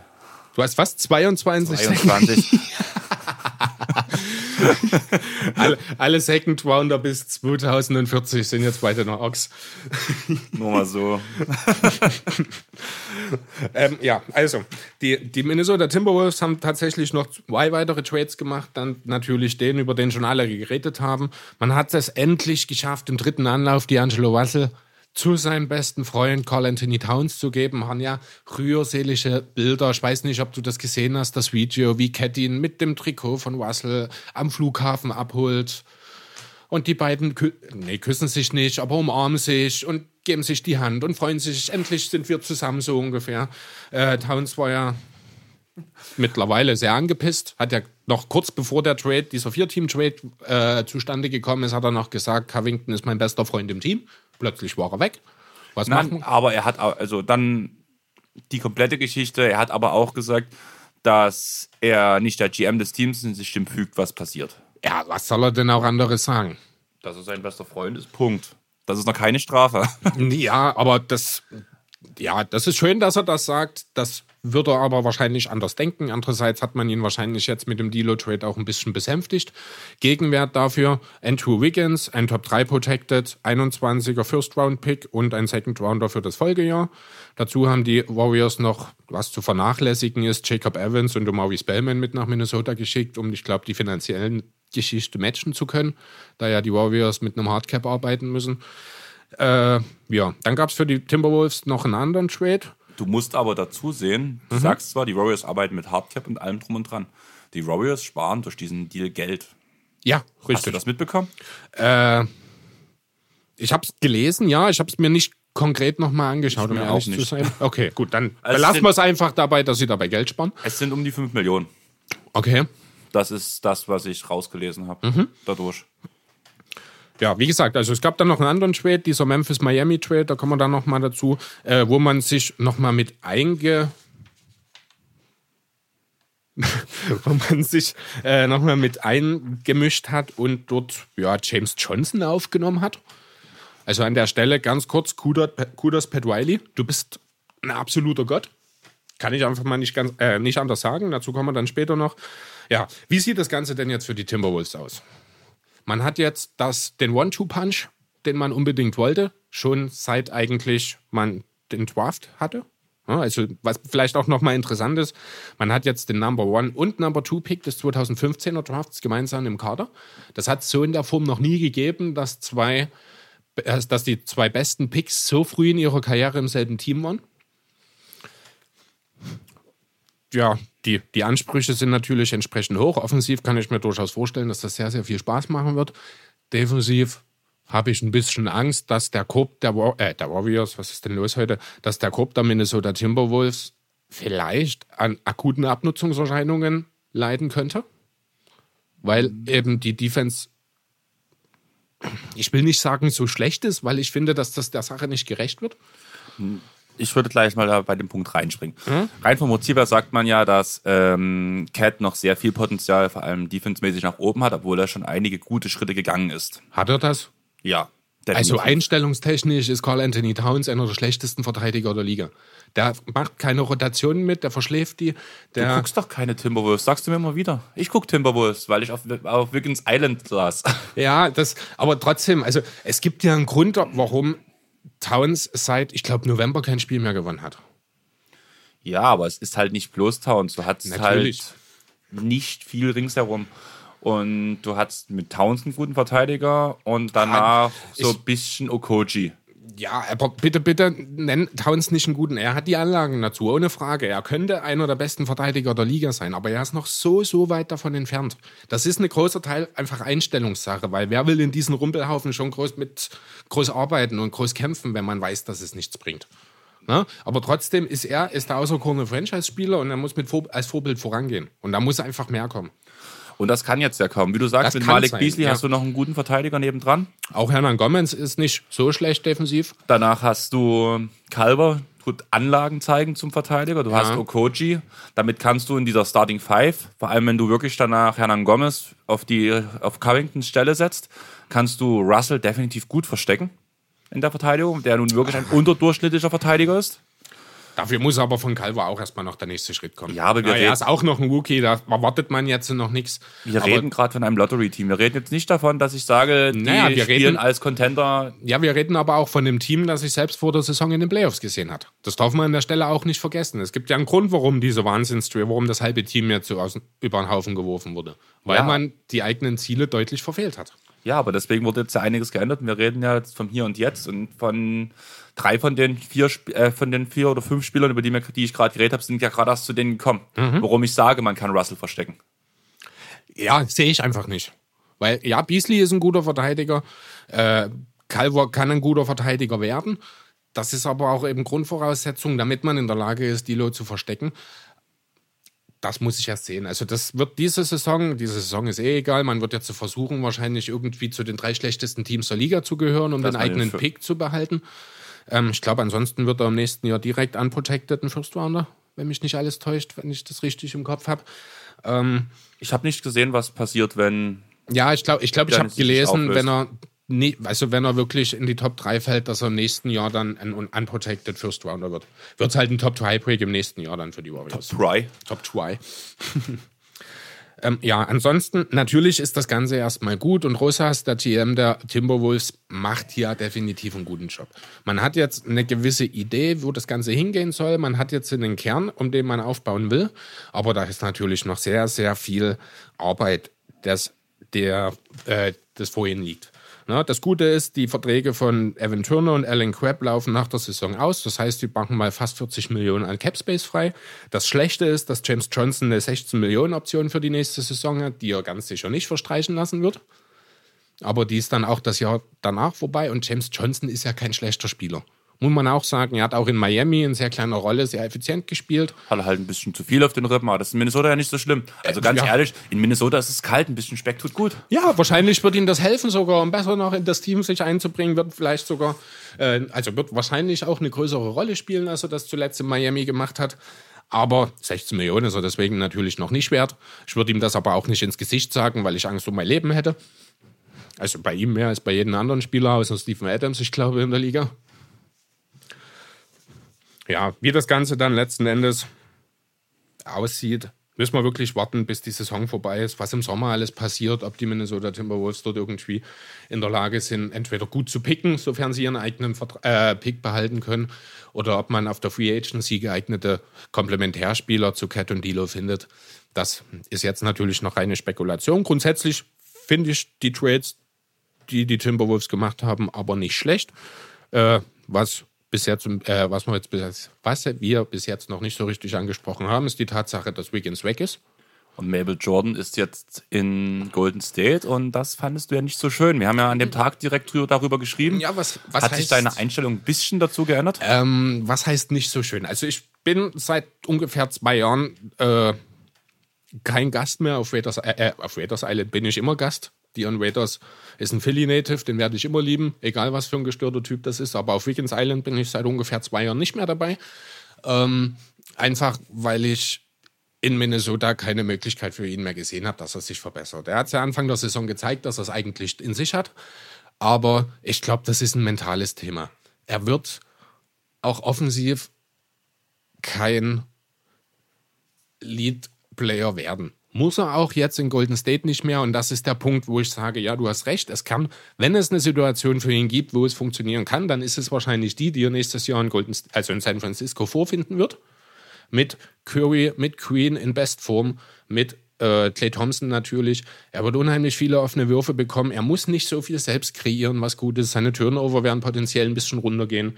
Ähm, das Einzige, wo ich mir noch so ein bisschen, wo ich meine Zweifel habe, ist das Thema Ball Movement, wo er wahrscheinlich doch eher noch als Ballhawk so ein bisschen der Sache äh, konträr entgegenstehen wird. Aber ich denke, wenn es ein Team gibt, das ihn dahingehend bringen kann, dann ist es die Kombination aus Steph Curry und Steve Kerr und Draymond Green. Gerade Green, der Und ihn wahrscheinlich auch ordentlich in den Arsch treten wird, wenn das nicht funktionieren wird. Ähm, von daher, ja, die Chancen stehen gut tatsächlich, also stehen zumindest besser als in Minnesota, dass aus ihm noch ein produktiver und wichtiger Bestandteil eines guten Teams wird. Aber davon muss man mich erst überzeugen. Thema überzeugen.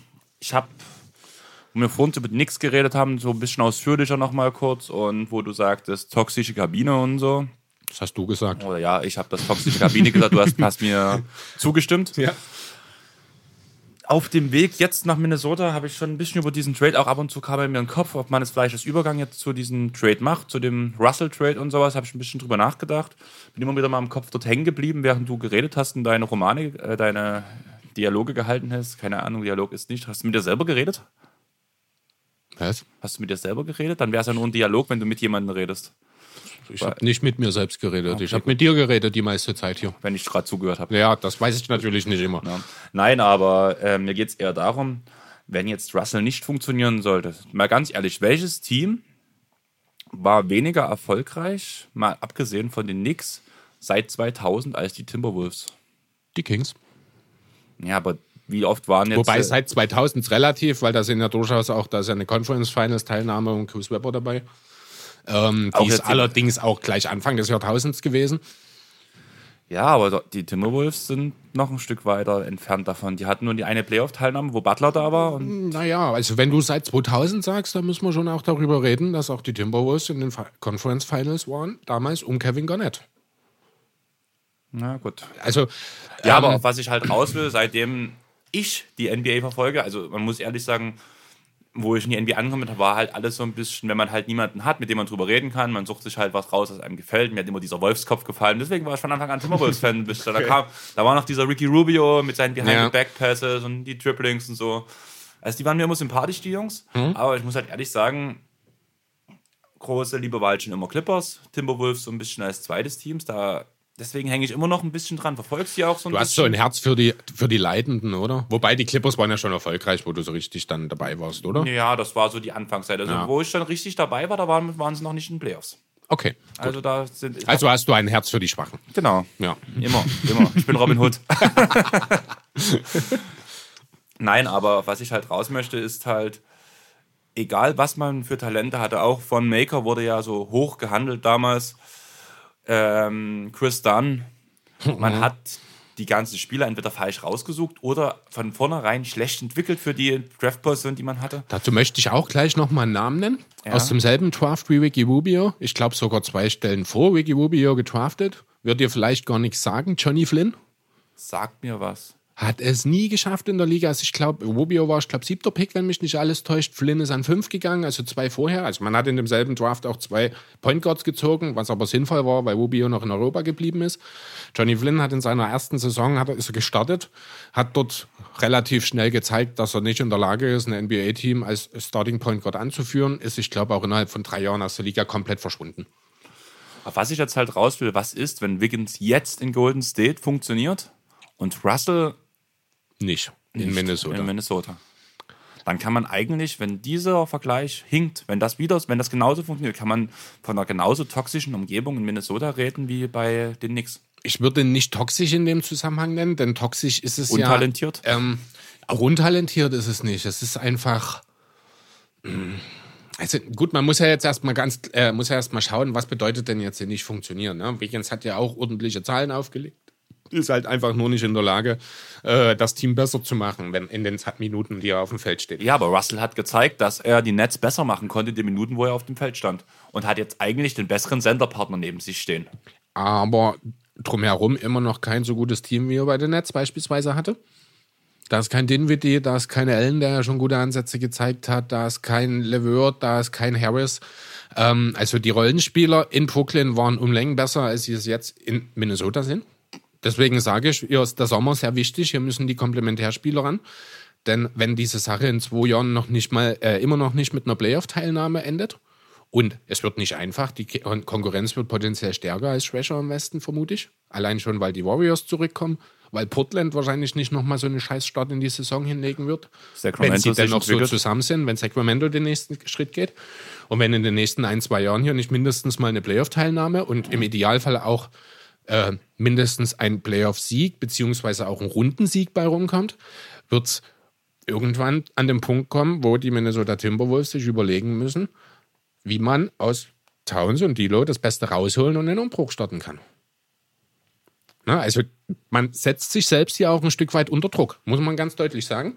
Ähm, andererseits machen sie das schon seit mindestens einem Jahr so, weil man versucht, um Towns ein brauchbares Team zusammenzustellen, das bisher relativ mittelmäßig geschafft hat. Jetzt ist die Grundlage besser, als sie es in den letzten Jahren war. Ja, jetzt müssen sie einfach auch liefern. Das Front Office. Und dann natürlich auch die Spieler. Aber du weißt doch, was ich raus möchte, oder? Ja, klar, ich weiß, was du meinst. Ähm, ich weiß aber nicht, also ich würde das nicht mit den Knicks vergleichen. Ich weiß aber auch nicht, was das Problem in Minnesota ist. Genau, das Na, ich meine, einerseits gibt es, ich glaube, nur wenige Spieler, die sagen, Minnesota ist alleine schon von der Geografie her meine Traumdestination. Ich meine, die Leute haben minus 30 Grad im Winter. Wer will dort schon spielen? Ähm, das war ja auch einer der entscheidenden Gründe, warum Russell im Sommer nicht nach Minnesota, sondern nach Golden State gegangen ist. Das Wetter hat er ja offen zugegeben. Ja, man muss sehen, was Wiggins tatsächlich bei den Warriors zu leisten imstande ist. Ähm, wenn er im Idealfall spielt er irgendwann mal so eine Rolle, wie es im ersten Titeljahr Harrison Barnes gemacht hat, der die offenen Dreier aus der Ecke trifft, der defensiv zumindest gegenhält, auch wenn Wiggins wahrscheinlich nie defensiv das Niveau von Barnes erreichen wird, den ich defensiv für ein bisschen unterschätzt halte. Ja, müssen wir schauen. Also ich bin da sehr skeptisch. Am Ende wird es vielleicht trotzdem dazu kommen, dass er ein 20-Punkte-Scorer ist und wahrscheinlich die Effizienz hochgeht, einfach aufgrund seiner Mitspieler. Aber deswegen dann aber auch sein Vertrag rechtfertigt, das halte ich doch für sehr fragwürdig. Ja, da gebe ich dir recht. Wir haben jetzt die größten Trades, kann man sagen, durchgearbeitet. Aber wir haben noch einen Free Agent, nee, nicht Free Agent, totaler Mist, was ich gerade erzähle. Ein Spieler, der sich wie ein Free Agent Ja, genommen genau, hat. ja. Und ich glaube, das ist das nächste große Thema, über was wir reden müssen. Ja, genau. Und zwar geht es dabei um Antwe Igodala, ein meiner persönlichen Favoriten, aufgrund seiner Sixers-Zeit natürlich auch, hat ja in letzter, äh, bisher in dieser Saison in erster Linie Zeit mit seiner Familie verbracht und sein Buch promotet. Und ja, obwohl eigentlich keiner mehr so richtig damit gerechnet hat, ist es jetzt tatsächlich noch zu einem Trade gekommen. Und zwar sah der folgendermaßen aus. Wo habe ich ihn? Jetzt habe ich ihn vor Schreck nicht mehr in meiner Übersicht hier. Äh, Hast du ihn zufällig bei dir drauf? Ich finde ihn gerade gar nicht. Ähm, Miami. James Johnson nach Minnesota, sind wir beim falschen Team. Jetzt hast du natürlich. Hier, ich habe ihn. Und zwar, äh, Memphis hat in diesem Trade bekommen Justice Winslow, Dion Waiters und Gogi Deng. Die Heat bekommen Andre Iguodala, Solomon Hill und Jay Crowder und Minnesota nimmt den Vertrag von James Johnson auf. Soweit ich weiß, ist in diesem Trade kein einziger Pick mit involviert gewesen. Also es geht hier wirklich nur rein um die Spieler. Ja. Wer ist deiner Meinung nach der große Gewinner in diesem Trade? Miami. Kann man so sehen. Ich tendiere tatsächlich so, so ein bisschen in Richtung Memphis. Aber schauen wir uns die Sache erstmal aus Sicht der Heat an. Ähm, zunächst will ich sagen, es gab ja lange die Gerüchte, dass auch Danilo Gallinari womöglich noch äh, irgendwie entweder in diesen Trade mit eingebaut oder in einem separaten Trade noch mit zu den Heat verschifft wird. Das hat nicht geklappt. Schade für die Heat, denn ich glaube, mit diesem Trade hätte ich sie direkt mit, äh, ja, wahrscheinlich zum zweitbesten Team des Ostens gemacht. Hinter den Bucks vor Philly, vor Toronto, auch vor den Celtics natürlich. Ähm, jetzt so sind sie wahrscheinlich genau in der Reihe auf einem Niveau mit den genannten Teams. Muss man schauen. Äh, ja, Fakt ist aber, Miami will es wissen. Ne? Man, hat, man ist wahrscheinlich selbst überrascht von dem Erfolg in dieser Saison. Das Ganze war ja eigentlich als Übergangsjahr gesehen. Man wollte in der Free Agency angreifen. War auch welchen Free Agent auch immer man sich da vorgenommen hat, weil so prall ist ja die Klasse nicht. Jetzt hat sich aber die Möglichkeit mit Igodala angeboten. Pat Riley hat wieder einen absoluten Godfather-Move gemacht, muss ich sagen. Man hat die mehr oder weniger Kaderleiche von Dion Waiters abgegeben. Und James Johnson? Ja, James Johnson ist weniger als Kaderleiche, der hat ja wenigstens gespielt, hat auch ganz ordentlich gespielt eigentlich, aber eine sehr geringe Rolle eben gehabt. Raiders hat auch zwei, drei Spiele jetzt gemacht. Er hat genau drei Spiele gemacht, genau. Äh, ja, das nächste Gummibärchen ist wahrscheinlich nicht weit. Gibt es da so viele in Memphis? Das ist natürlich die Frage, aber es gibt auf jeden Fall auch Flugzeuge in Memphis. Von daher ist nichts auszuschließen. Ich meine, ich bin eigentlich von der Art und Weise, was Dion Waiters für ein Spieler ist, mag ich ihn eigentlich sehr. Auch wenn er so ein bisschen der gewissenlose Gunner ist. Ich fand den immer cool. Er hatte auch von seiner Art zu spielen hohen Unterhaltungswert. Er hat auch von seiner Art abseits des Platzes einen hohen Unterhaltungswert, muss ich sagen. Aber ja, ganz ehrlich, also für Miami hat er keine Rolle mehr gespielt, genauso wenig wie James Johnson. Auch Justice Winslow, der ja ähm, ein sehr, sehr talentierter Spieler ist, den ich im Best Case tatsächlich auch mit Andre Iguodala vergleichen würde. Er hat Playmaking-Skills, er ist ein solider Verteidiger, er kann den Dreier in wichtigen Situationen, also ob er es in wichtigen Situationen kann, wissen wir noch nicht, aber er kann ihn durchaus treffen. Ähm, bringt viele Anlagen mit, die in Iguodala auch auszeichnen. Playmaking? Playmaking, genau. Äh, auch wenn das ja in den letzten zwei Jahren ihm so ein bisschen angeeignet wurde, weil er ja als Point Guard geplant war von, äh, von Spo. Ja, trotzdem ist das natürlich ein klares Upgrade jetzt mit Andre Iguodala, einen erfahrenen Spieler sich zu holen, der schon alles gesehen hat, der immer genau weiß, was zu tun ist. Der Spieler oder einer der Spieler mit dem wahrscheinlich höchsten Basketball-IQ in der ganzen Liga. Ist natürlich, ist ein gewisses Fragezeichen dahinter. Er hat acht Monate nicht gespielt, er hat sich zwar fit gehalten, aber keiner weiß so richtig, was genau jetzt die Situation, wie fit ist er, was kann er leisten. Ähm, sollte jetzt aber nicht das ganz große Problem sein. Man hat bis April noch ein bisschen Zeit, wo er sich einbauen oder einfügen kann. Wichtig wird es in den Playoffs. Bis dahin, denke ich, hat er seine Rolle dann auch erkannt. Er wird wahrscheinlich eine ähnliche Rolle spielen, wie er das bei den Warriors die letzten Jahre gemacht hat. Äh, zu erwähnen vielleicht noch, er hat direkt ein Vertragsangebot von den Heat mitbekommen für zwei Jahre und 30 Millionen. Zweite Jahr soll dann dort eine Teamoption sein, um sich die Flexibilität für den 21er Free Agent Jahrgang zu sichern gleich nochmal ein wirklich guter Move von Pat Riley, muss ich sagen. Ähm, Iggy selbst ist auch glücklich mit Miami. Das hat er schon kundgetan. That's the spot I want to be, so ungefähr sinngemäß, hat er gesagt. Ähm, ja, gefällt mir wirklich gut. Auch die Additionen, die damit in diesem Zusammenhang die Heat erreichen, in Form von Solomon Hill und Jake Crowder, sind absolut nicht zu unterschätzen. Zwei 3D-Rollenspieler, die durchaus weiterhelfen können.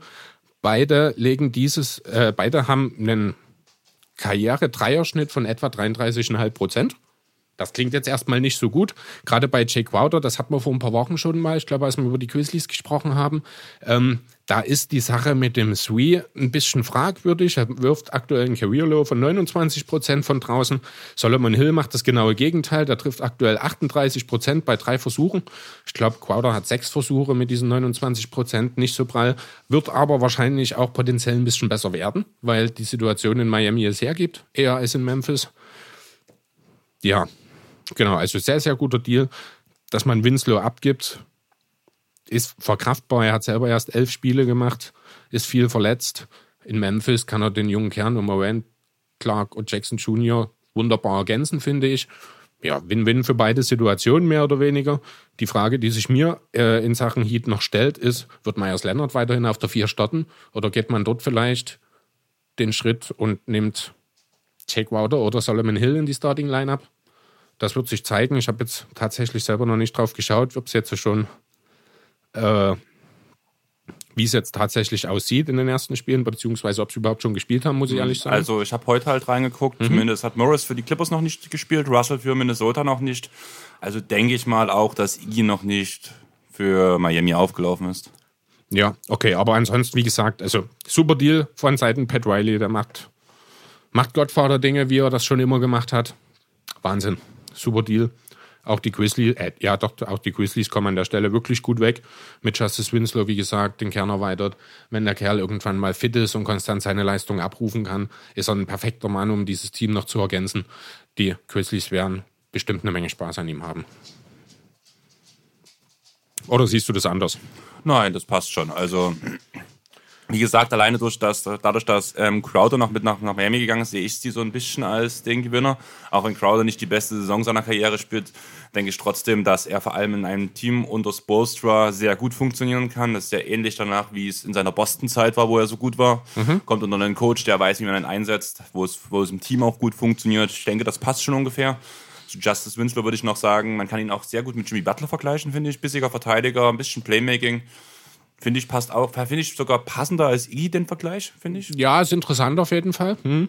Und ein guter Deal für beide Seiten und soll man sich beschweren. Also ich finde, ich habe nicht damit gerechnet, dass Iggy nach Miami geht. Also so gar nicht. Ich auch nicht, muss ich ehrlich sagen. Aber es passt und man hinterfragt mal wieder, warum man nicht auf die Idee gekommen ist. Ja, also das ist halt, aber das ist Pat Riley. Ja, äh, vielleicht noch ganz kurz zu den Grizzlies. Die haben jetzt natürlich äh, den Waiters-Vertrag, der nächste Saison noch 12,5 Millionen wert ist. Äh, auch der Vertrag von Gogi Deng ist mit 17 Millionen in der kommenden Saison natürlich noch sehr schwer. Ähm, sollte aber für ein Team im Rebuild zu verschmerzen sein. Im Idealfall sind beide in der Lage, sich nächste Saison oder auch schon jetzt diese Saison für die, Heat, äh, für die Grizzlies in eine gute Position zu bringen. Dann könnten sie nächstes Jahr vielleicht sogar ein Asset werden für potenzielle Contender. Dann könnte man für äh, in Memphis dort noch richtig Kapital draus schlagen. Ein guter auslaufender Deal von dem soliden, soliden Spieler, der ja zumindest Weders, wenn er dann irgendwann mal mit sich klarkommt, durchaus sein kann. Äh, halte ich nicht für ausgeschlossen.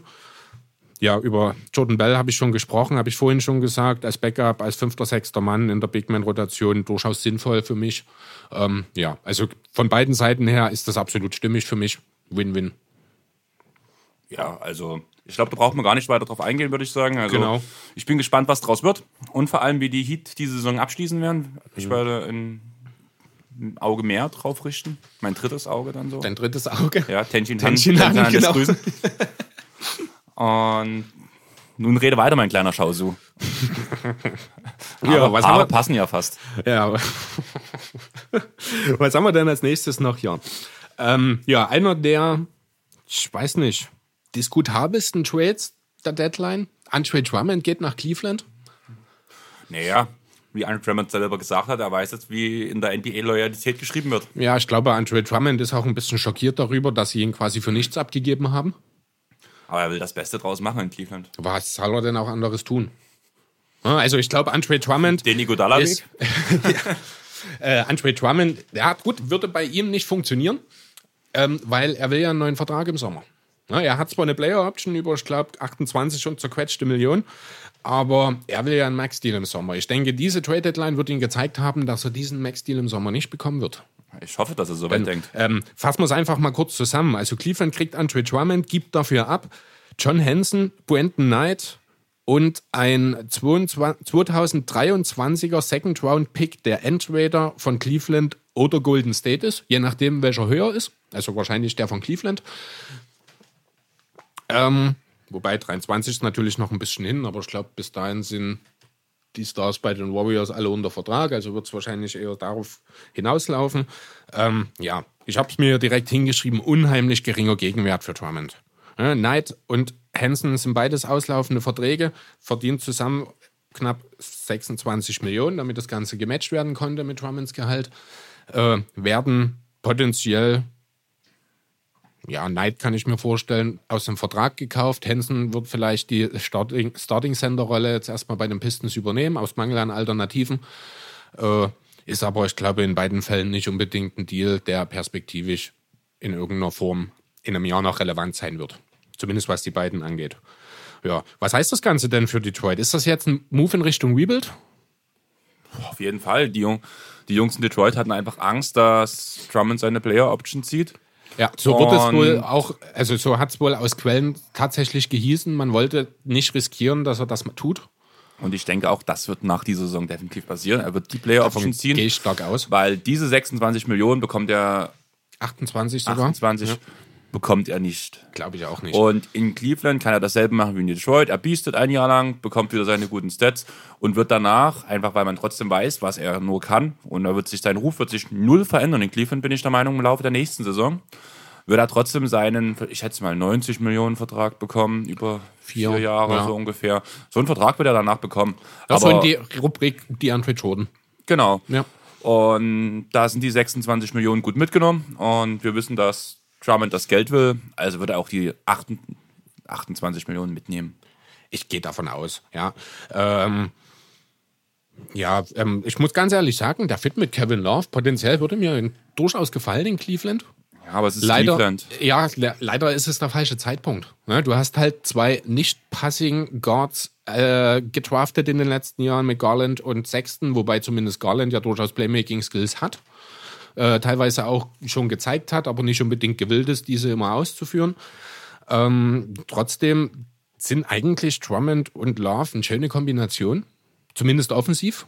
Ne? Love kann von draußen ballern, äh, Drummond holt sich die Offensiv-Rebounds alle, kann schön Second Chance Points verwerten. Aber ja, irgendwie, ich weiß nicht. Also es ergibt für mich keinen Sinn. Es ist für Cleveland ist es kein Gamble, das muss man auch so deutlich sagen. Man kann sich jetzt einfach mal Drummond noch mal für ein paar Monate anschauen, eventuell für ein weiteres Jahr. Ähm, vielleicht ist man auch bereit, ihm einen neuen Vertrag zu geben, wenn er seine Option nicht zieht, dann aber maximal in dem Bereich, den du gerade genannt hast, würde ich den Cleveland Cavaliers dann an der Stelle allerdings auch nicht empfehlen, weil das in Sachen Rebuild irgendwie ein bisschen konträr stünde. Der ist ja dann auch grad- schon 27. Du hast gerade ungefähr, finde ich, so zwei Altersstrukturen. Einmal so diese Anfang 20-Jährigen und danach so die um die 30-Jährigen, die Genau. so ein Stück drunter beziehungsweise ein Stück drüber sind.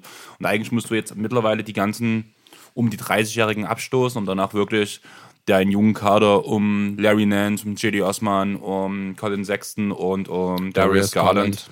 aufzubauen. Das große Problem ist einfach, musst du um J.D. Osman aufbauen? Ja klar, der Junge hat was drauf, aber definitiv nicht Er ist kein um, Cornerstone. Genau, definitiv nur, um ein Rollenspieler in so einem Team zu sein. Ja. Larry Nance dasselbe.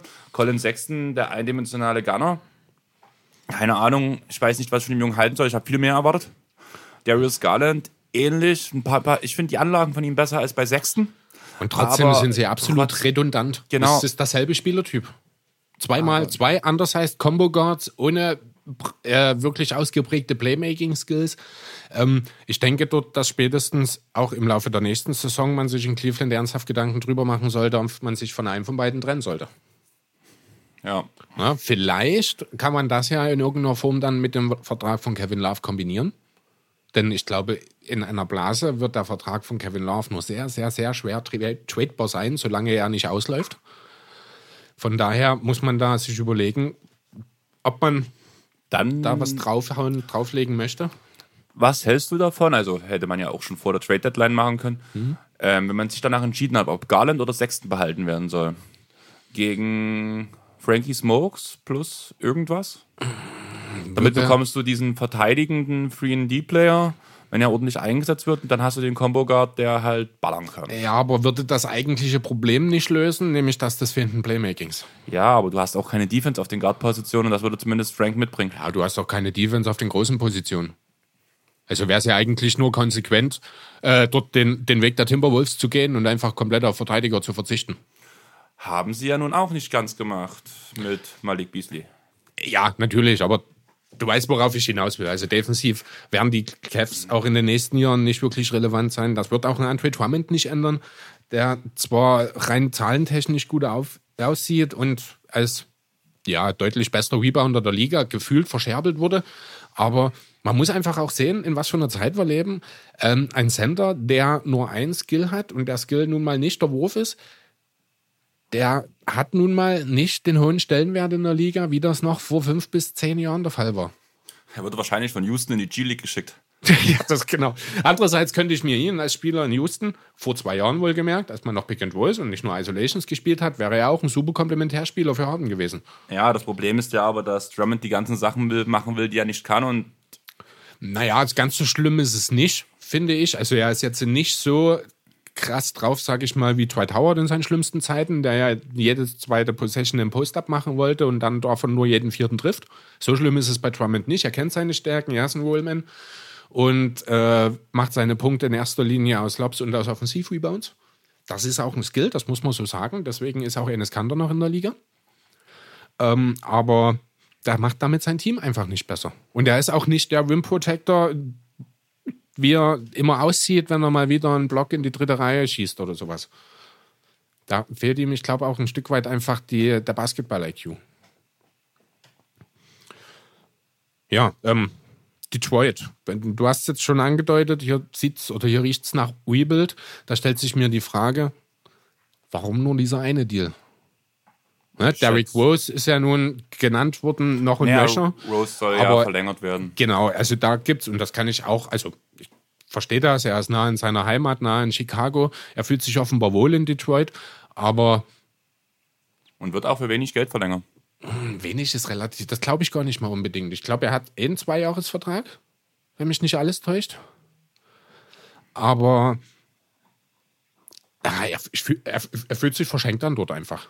Ja, Genauso auch ein Luke Kennard, der zwar noch jung ist, aber dem, Na, Kennard bin ich froh, dass sie es nicht gemacht haben, einfach jetzt aus Detroit-Sicht. Wenn sie rebuilden wollen, brauchen sie Kennard.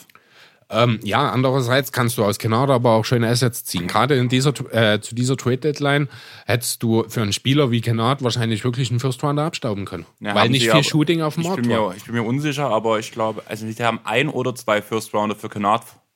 Also verlangt. zwei wäre schon ganz schön hart.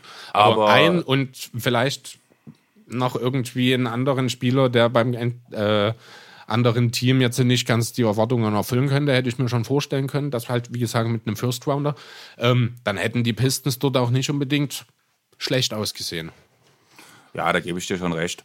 Ähm, hast du mitbekommen, dass Reggie Jackson über, der überlegen ist, ob ihn aus dem Vertrag rauszukaufen? Steht auf meiner Liste. Ah, sehr schön. Und dass die Clippers im Gespräch sind. Oh Gott, bitte nicht. Doch, sind Also, Gespräch. äh, bitte von mir aus gern, weil ich bin ja gern mal ein bisschen hämisch gegenüber dir und den Clippers. Aber um Himmels Willen, das wäre ja wohl eine Katastrophe. Der Typ verteidigt nicht, der Typ hat äh, also ich will ihn jetzt nicht schlechter machen, als er ist. Er ist ein solider NBA-Spieler, aber er würde bei den Clippers Nicht passen. ja, zu balldominant, zu sehr auf den eigenen Wurf aus, kann eigentlich auch mehr oder weniger nur Pick and Rolls spielen. Das ist jetzt nicht zwingend das, was die Clippers machen, wenn nicht gerade Lou Williams auf dem Feld steht mit Harrell. Von daher,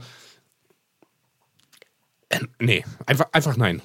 Dann lieber sagen, Isaiah Thomas. Ich wollte es bloß sagen, weil ich den Bericht gelesen habe. Ich habe bloß gesagt, bitte nein. bitte nein. Es wurde von jedem Tag schlimmer. Soll Morris nach, nach Los Angeles kommen, wo wir ja schon gesagt haben, guter sportlicher Fit, aber menschlich halt für mich nicht passend und auch so nicht einer meiner Lieblingsspieler. Zwei Tage später lese ich von Reggie Jackson, dass dann zu den Clippers kommen soll. Und ich denke mir so, oh nein. Dann hätte ich eher noch einen anderen Spieler, den die Pistons jetzt schon bereits entlassen haben, der interessant für die Clippers sein könnte, und das ist Tim Frazier, der Backup Point Guard. Den könnte ich mir dann durchaus in kleiner Rolle wirklich als dritten Point Guard äh, bei den Clippers vorstellen, der ein bisschen Ordnung in die Banklineups bringt, wenn halt vielleicht wirklich auch mal äh, Williams nicht dabei ist oder wenn er, also er wird dann wenig mit Williams zusammenspielen natürlich, aber er kann auch mal die Starting Five als zweiter Guard mit äh, durchaus mit auffüllen und dann dort ein bisschen Playmaking mit übernehmen, während Beverly den Spot abmacht und auch George und Kawhi sich ein bisschen abseits des Balles geben. Ja, ist wirklich ein guter, ein guter dritter Point Guard. Das könnte ich mir eher noch vorstellen bei den Clippers als eben Reggie Jackson, der natürlich mit seiner Rolle dort wahrscheinlich auch nicht zufrieden wäre. Ähm, ja, wie gesagt, er ist jetzt schon ausge, äh, rausgekauft worden, ich glaube sogar, beziehungsweise steht das wohl kurz vor der Finalisierung. Das könnte ich mir noch gut vorstellen bei den Clippers. Aber ansonsten, ja, keine Ahnung. Also ich habe das Gefühl, die Pistons sind so ein bisschen planlos unterwegs, was halt auch, äh, muss ich sagen, leider viel damit zu tun hat, dass man eben diesen eigentlich untradebaren Vertrag von Blake Griffins, Blake Griffin hat, der der ganzen Sache jetzt natürlich im Weg steht. Und das tut weh, dieser Ja, ich Vertrag. sag's auch nicht gern. Also ich habe ja schon immer Griffin sehr gemocht und Ich er habe ja hab das Trikot zu Hause hängen. allerdings nicht von den Pistons. Du die Zeit. Ja, aber er steht jetzt hier wirklich so ein bisschen den Pistons, habe ich das Gefühl, im Weg. Ich verstehe, dass man damals für ihn getradet hat, aber ja, so können sich die Zeiten halt auch ändern, ne? Ich muss ganz kurz erinnern. Ich, also, wenn ihr auch viel The Zone guckt, dann kommt die letzte Zeit ja relativ oft bei den Pausen des Spiels die Top 100 Dunks des Jahrtausends. Wie oft Blake dort dabei ist. Das Ja, ist natürlich. Heftig. Also, An Ja, was ich immer wieder denken muss, an den Konter mit Jamal Crawford. Weißt du, was ich, auf was ich raus will? den, äh, wo Ja. Crawford über das Backboard zwischen den Beinen den LA Oop nach hinten äh, spielt. Und danach genau. der Windmill-Dunk von. Genau, ja, das wäre ich auch, also das habe ich auch tatsächlich noch vor Augen, diesen Dank. Ähm, sehr schön fand ich den Gesichtsausdruck von Crawford, während er den Ball unterm Bein durchzieht und sich dann freut wie ein Kind, dass Griffin von hinten angeflogen kommt. Vor allem hast, also das ist so ein Dank, wo man halt sagt, so das Spiel ist entschieden, ne? Und danach spielt man den, weißt du, welches Viertel das war? War relativ am Anfang, ich Anfang, glaube. zweites Viertel. Ja, ähm, erinnert mich so ein bisschen wie an LeBron in dem ersten Spiel gegen die Raptors in seiner letzten Saison in Cleveland, wo er direkt, ich glaube, in einer der ersten drei, vier Possessions, äh, wer war es, J.R. Smith oder sein Point Guard dort anzeigt, ich will den LEU über das Backboard. Über der Rosen war das, ich glaube, damals sogar noch drüber. Ähm, ja, ich glaube, der erste Angriff direkt der Cavs in dem Spiel ist das gewesen. Macht man eigentlich nicht, aber das war halt dann auch direkt mal ein Zeichen von LeBron an der Stelle. Äh, für euch gibt es hier nichts zu holen. Genau. Aber wir haben noch ein paar kleine Trades, bevor wir jetzt mit der Trading Deadline durch sind. Ja, also ich habe noch zwei kleine Trades hier, die äh, für mich von persönlicher Bedeutung sind, weil es geht um die Sixers. Und zwar haben die zwei Deals gemacht, also zwei Trades gemacht äh, rund um die Deadline. Zum einen hat man sich mit den Golden State Warriors verständigt, Alec Burks und Glenn Robinson den dritten nach Philadelphia zu schicken, um im Gegenzug ja, die eigene Schatzkiste ein bisschen zu lernen und drei Second Rounder nach Golden State zu schicken, von denen keiner der eigene ist. Sprich, man hat konkret den 2020er Second Rounder der Mavs, den 21er Second Rounder der Nuggets und den 22er Second Rounder der Raptors nach Golden State geschickt. Dafür zwei Spieler bekommen, die die Rotation definitiv verbessern werden. Zwei Spieler, die Dreier werfen können. In Birks sogar jemanden, der auch ein bisschen für sich selbst kreieren kann. Ich glaube, ein Viertel ungefähr seiner Würfe sind es letzten Endes zwar nur, die er sich selbst erarbeitet, aber für einen Rollenspieler ist, also zumindest bei den Dreiern, ist das durchaus okay. Ähm, beides trotzdem solide Spot-Up-Schützen. Um da ein bisschen Platz im Kader zu machen, hat man noch einen Deal mit den Magic gemacht, indem man James Ennis, äh, zu dem man James Ennis zu denen man James Ennis geschickt hat. Das war jetzt aber schwierig. Äh, dafür hat man einen Second Rounder von der Magic zurückbekommen. Da, da ging es wirklich nur darum, Kaderplatz zu schaffen. Ennis hat letzte Saison eine gute Rolle für die Sixers gespielt. Dieses Jahr hat es nicht mehr ganz so gut geklappt. Die Energie war nicht so ganz da. Der Dreier fiel nicht so richtig. Seine Rolle ist insgesamt ein bisschen zurückgegangen. Deswegen ist das verschmerzbar. Ja, wir haben schon schlechtere Deals mit den Magic gemacht, wenn ich an den Full Straight denke, wo wir Jonathan Isaac bekommen haben letztes Jahr. Ähm, ja, nebenbei wurden dann auch noch zwei Spieler äh, entlassen. Warte mal ganz kurz. Ähm, ihr, ich war gerade raus. Ihr habt Jonathan Isaac bekommen? Oh, habe ich schon? Nee, Jonathan Simmons meine ich genau. letztes Jahr. Entschuldigung. Ja, der Vollstil genau. von letzter Saison. Ja, Simmons natürlich. Entschuldigung. Grad, ja, zu viele Jonathans in Orlando. Gut, dann weiter. Ja. okay, ja, dazu, damit man äh, die Sache mit den Kaderplätzen hinbekommt, musste man noch zwei Spieler entlassen. Also beziehungsweise eigentlich nur einen, hatte aber gleichzeitig auch noch Noel Pelli, der bisher einen Two-Way-Contract hatte, äh, einen NBA-Vertrag gegeben, der auch nächste Saison Gültigkeit besitzt, sofern er nicht bis zum 6.7. entlassen wird. Ähm, dafür wurden halt dann entsprechend Trey Burke und Jonah Bolton entlassen. Finde ich beides relativ schade. Ähm, im November habe ich, glaube noch von Trey Burke gesagt, dass er für mich eine Enttäuschung ist. Er hat sich seitdem eigentlich sehr stabilisiert. Ist halt ein sehr äh, inkonstanter Spieler. Seine 36 Minuten Statistiken sehen aber sehr ordentlich oder sahen meistens sehr ordentlich aus. Ähm, hat einen guten Dreier, kann auch mal ein bisschen Playmaking. Hier war die Frage, Birk, äh, ja, Trey Burke oder Raul Netto. Man hat sich für Burke entschieden, weil Netto äh, zwar der günstigere Einkaufsmarkt ist. Nee, das nicht. Die sind beide mit relativ günstig. Ich glaube, also Birk hat ein Minimum. Hast du mir gerade zugehört? Was? Der günstigere, günstigere Einkaufsmarkt. Einkaufsmarkt, ah, okay. Ich habe einfach angenommen, ich weiß, was du sagen willst. Ja, nee, ich war, ich war gerade beim schwarzen und beim gelben Netto. Achso. oh, nee, das, den Gedanken hatte ich tatsächlich nicht. ähm, wo, geh, wo, gehst du einkaufen? Im schwarzen oder im gelben Netto? Im Lidl. Mal diese Lidl-Kinder. Ja, der ist um die Ecke bin ich in zwei Minuten zu Fuß da. Warum sollte ich mir da ein Netto suchen? Ich gehe in Konsum. Gehe ich, wenn ich auf Arbeit, weil ich den dort direkt vor der Tür habe. Und was ist dein Favoriten-Einkaufsmarkt? Lidl. Und warum? Weil er um die Ecke ist. Weil er günstig ist, weil er das Nötigste hat. Aber zum Beispiel Lidl tut ja nun auch viel Mist verkaufen, so im Sinne von Nachhaltigkeit, ähm, regional. Muss ich ganz so ehrlich sagen, ist für mich nicht unbedingt relevant beim Einkaufen. Ich bin nicht so der Typ, der gerne einkaufen geht. Ich bin auch, ich mache das, weil ich es muss, weil ich irgendwann mal was essen und mal was trinken muss. Muss ich ganz ehrlich sagen, ist mir dann relativ egal. Das ist sicherlich heutzutage nicht mehr die ideale Einstellung dazu, aber dafür ist es für mich einfach zu sehr einfach, weil ich es machen muss. Na ja, gut, da. das war gerade bloß ich habe gestern noch ein bisschen über die VG, über die Verbrauchergemeinschaft, wo ja ein bisschen mehr, noch mehr auf die Nachhaltigkeit, um Bioprodukte, vielleicht auch um längere Haltbarkeit oder beziehungsweise das frischere Produkt gesetzt wird. Mhm.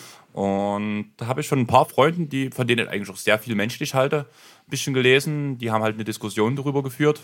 Also positiv gesehen, also die haben halt gesagt, wir machen das, wir machen das und wir kümmern uns darum. Mhm. Und fand ich sehr interessant und vielleicht gucke ich mir das auch mal an, um noch mehr den nächsten Schritt zu gehen. Zumal im Konsum bei uns die Fleischtheke abgeschafft wurde, die ja auch von einem regionalen Fleischer war. Okay. Was ich sehr schade finde mhm. und ich mag frisches Fleisch und wenn ich irgendwie den Weg habe, eher zum Fleischer zu gehen, als mir irgendwelche irgendwelchen eingeschweißten Scheiß zu holen.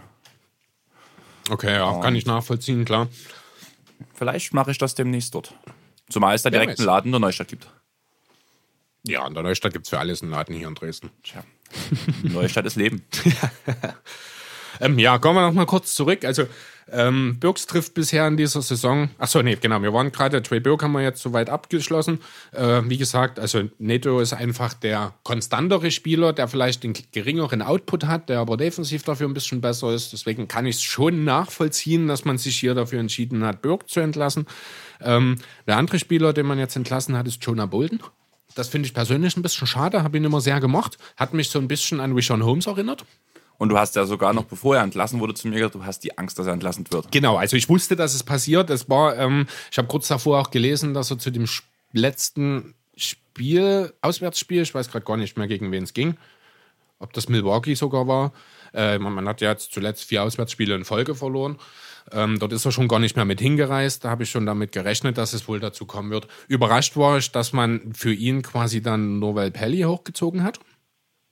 Das heißt, theoretisch könnte man einen neuen Two-Way-Vertrag vergeben. Vielleicht hat man da schon irgendwas im Sinn, keine Ahnung. Ähm, aber ja, um nochmal auf die Spieler, die man bekommen hat, zurückzukommen. Also beides gut Dreierschützen. Robinson trifft in dieser Saison 40 Prozent äh, seiner Dreier. Davon sind über 90 Prozent assisted. Also er kreiert selber gar nicht. Muss er aber auch nicht unbedingt. Denn ich denke, Ben Simmons wird da schon dafür sorgen, dass er gute Würfe bekommt. Ähnlich ist es mit, äh, mit Alec Burks. Bei ihm allerdings sehe ich die Rolle noch mal ein bisschen anders, weil er auch Ballhandling-Aufgaben mit übernehmen und eben auch teilweise für sich selbst kreieren kann. Trifft 37,5 Prozent seiner Dreier aktuell in dieser Saison. Also definitiv beides Spieler, die Philly wirklich, wirklich bitter nötig hat. Shooting, ich habe es die ganze Saison schon gesagt, ist ein klares Problem. Ähm, ja, ich bin gespannt. Ich habe halte das Ganze für sehr positiv, diese Deals. Ähm, erinnere mich oder fühle mich ein bisschen an Bellinelli und Ilyasova 2018 erinnert, auch wenn das damals natürlich vom Buyout-Markt kam. Ähm, ja, ich bin gespannt. Ich freue mich über diese Deals. Und wir kommen zum letzten Trade. Hast du noch einen? Ähm, ich bin mir unsicher, muss ich ehrlich sagen, wir sind jetzt ja viele Teams einen Namen durchgegangen. Mhm. Und wir haben auch schon über die Wizards geredet. Allerdings bin ich irgendwie der Meinung, wir haben noch nicht über Jordan McRae geredet. Äh, ich habe ihn, ja, ich habe ihn äh, in einem Nebensatz mit erwähnt bei den Nuggets, stimmt. Also die haben Shepes Napier wurde nach Denver er, geschickt. Erst nach Denver geschickt und dann direkt weitergeschickt nach Washington. Äh, und im Gegenzug kam Jordan McRae zu, nach Denver, genau. Genau, ich wusste nicht, ob wir das angesprochen haben. Ja, ich habe äh, bloß einen kurzen Nebensatz habe ich erwähnt, äh, dass eben McRae jetzt bei den Nuggets ist. Ja, bringt zumindest einen soliden Wurf mit, wird auch nur eine eher geringe Rolle, wahrscheinlich als dritter Mann hinter Bill Barton und Michael Porter Jr. auf der 3 sehen ungefähr, so sehe ich ihn. Ähm, ich war ja am Live-Chat zur Trading Deadline von, also zum hier Dem YouTube mhm. Live-Ding, wie sagt man? Livestream bei YouTube von Talking the Game. Mhm. Und erstmal coole Aktion, dass die Jungs gemacht haben. Technik muss noch gefeilt werden, aber ja, ich weiß nicht, hast du reingeschaut? Ich habe gar nichts davon gewusst, um ehrlich zu sein. Das ist an mir vorbeigegangen. Es waren auch nicht so viele Leute im Stream. Ich glaube, so in der Höchstzeit waren wir 30 Leute ungefähr, aber dadurch mhm. war es sehr angenehm. Ja, dann ist da die Diskussion natürlich besser, weil genau, übersichtlicher. Genau, im Vergleich zu EGVS, wo ja wieder sonst wie viele Leute drin waren. Das war mir zu unübersichtlich und deswegen bin ich dann relativ schnell, wo dann Talking the Game losging. Die haben ja ein oder zwei Stunden später gestartet als ins Gesicht von Staudemeyer. Ich glaube, dein Hund hat gerade einen fahren lassen. Vielleicht war es auch ich. Okay, werden wir sehen. Auf oder jeden du? Fall. Nee, ich weiß nicht. Ich okay. kenne meine Duftmarke. Okay. Nein, aber was ich halt raus wollte, war, dass bei dem Thema Jordan McRae, wir waren halt dort im Chat und ich habe dann geschrieben, ich, hatte, ich habe mich, hab mich ein bisschen wie Wurscht gefühlt. Bevor die Jungs gesagt haben, habe ich, schon, hab ich schon geschrieben gehabt. und da kam auch die Frage, wer ist eigentlich dieser Jordan McRae? Und ich dachte mir so, eigentlich hat er sich schon einen Namen gemacht diese Saison, oder? In Washington? Also ich habe ihn in Washington jetzt weniger gesehen. Ähm, ich kenne ihn schon länger. Ich glaube, er war auch mal in Toronto, wenn mich nicht ja. alles täuscht. Ähm, ja, ist halt ist so ein guter zehnter bis zwölfter Mann in der Rotation. Dafür ist er absolut brauchbar. Für zehn bis zwölf Minuten kann er dir wirklich vor allem Spacing bieten. Ist jetzt kein absoluter Non-Faktor in der Defensive. Ähm, ist eine sinnvolle ähm, Ergänzung für die Nuggets. Von daher, ja, gefällt finde, mir gut. Auch er passt perfekt eigentlich zu den Nuggets, weil er nicht das Potenzial hat, um den talentierteren Spielern, die sich bis jetzt um diese Spielzeit kloppen mussten, was wir vor uns schon gesagt haben, genau. diese Spielzeit nicht wegnehmen, weil er eine klar kleinere Rolle hat als diese Spieler aber trotzdem ein Faktor ist in ja. dieser klar kleineren Rolle. Also ich finde, in Denver Jordan McRae ist super. Ja, und auch das Gegenwert. Äh, Shepes Napier wird in Washington seine Minuten sehen. Der hat auch jetzt direkt äh, gegen die Mavs war ich glaube, dieses Spiel, was Bradley Beal mit seinem Layup 0,2 Sekunden vor Ende entschieden hat. Dort hat er ja auch einen entscheidenden Dreier im vierten Viertel mit reingemacht. Ähm, er wird schon, ja, es gibt schon einen Grund, warum LeBron James ihn damals zu seinem Lieblingsspieler gemacht hat. Genau. Aus dem Draft-Jahrgang. Und die, die ihn dann natürlich prompt geholt haben, um dann festzustellen, dass LeBron in der Free Agency geht. Stimmt, da war ja was. ja, da war ja was. Lang ist es her.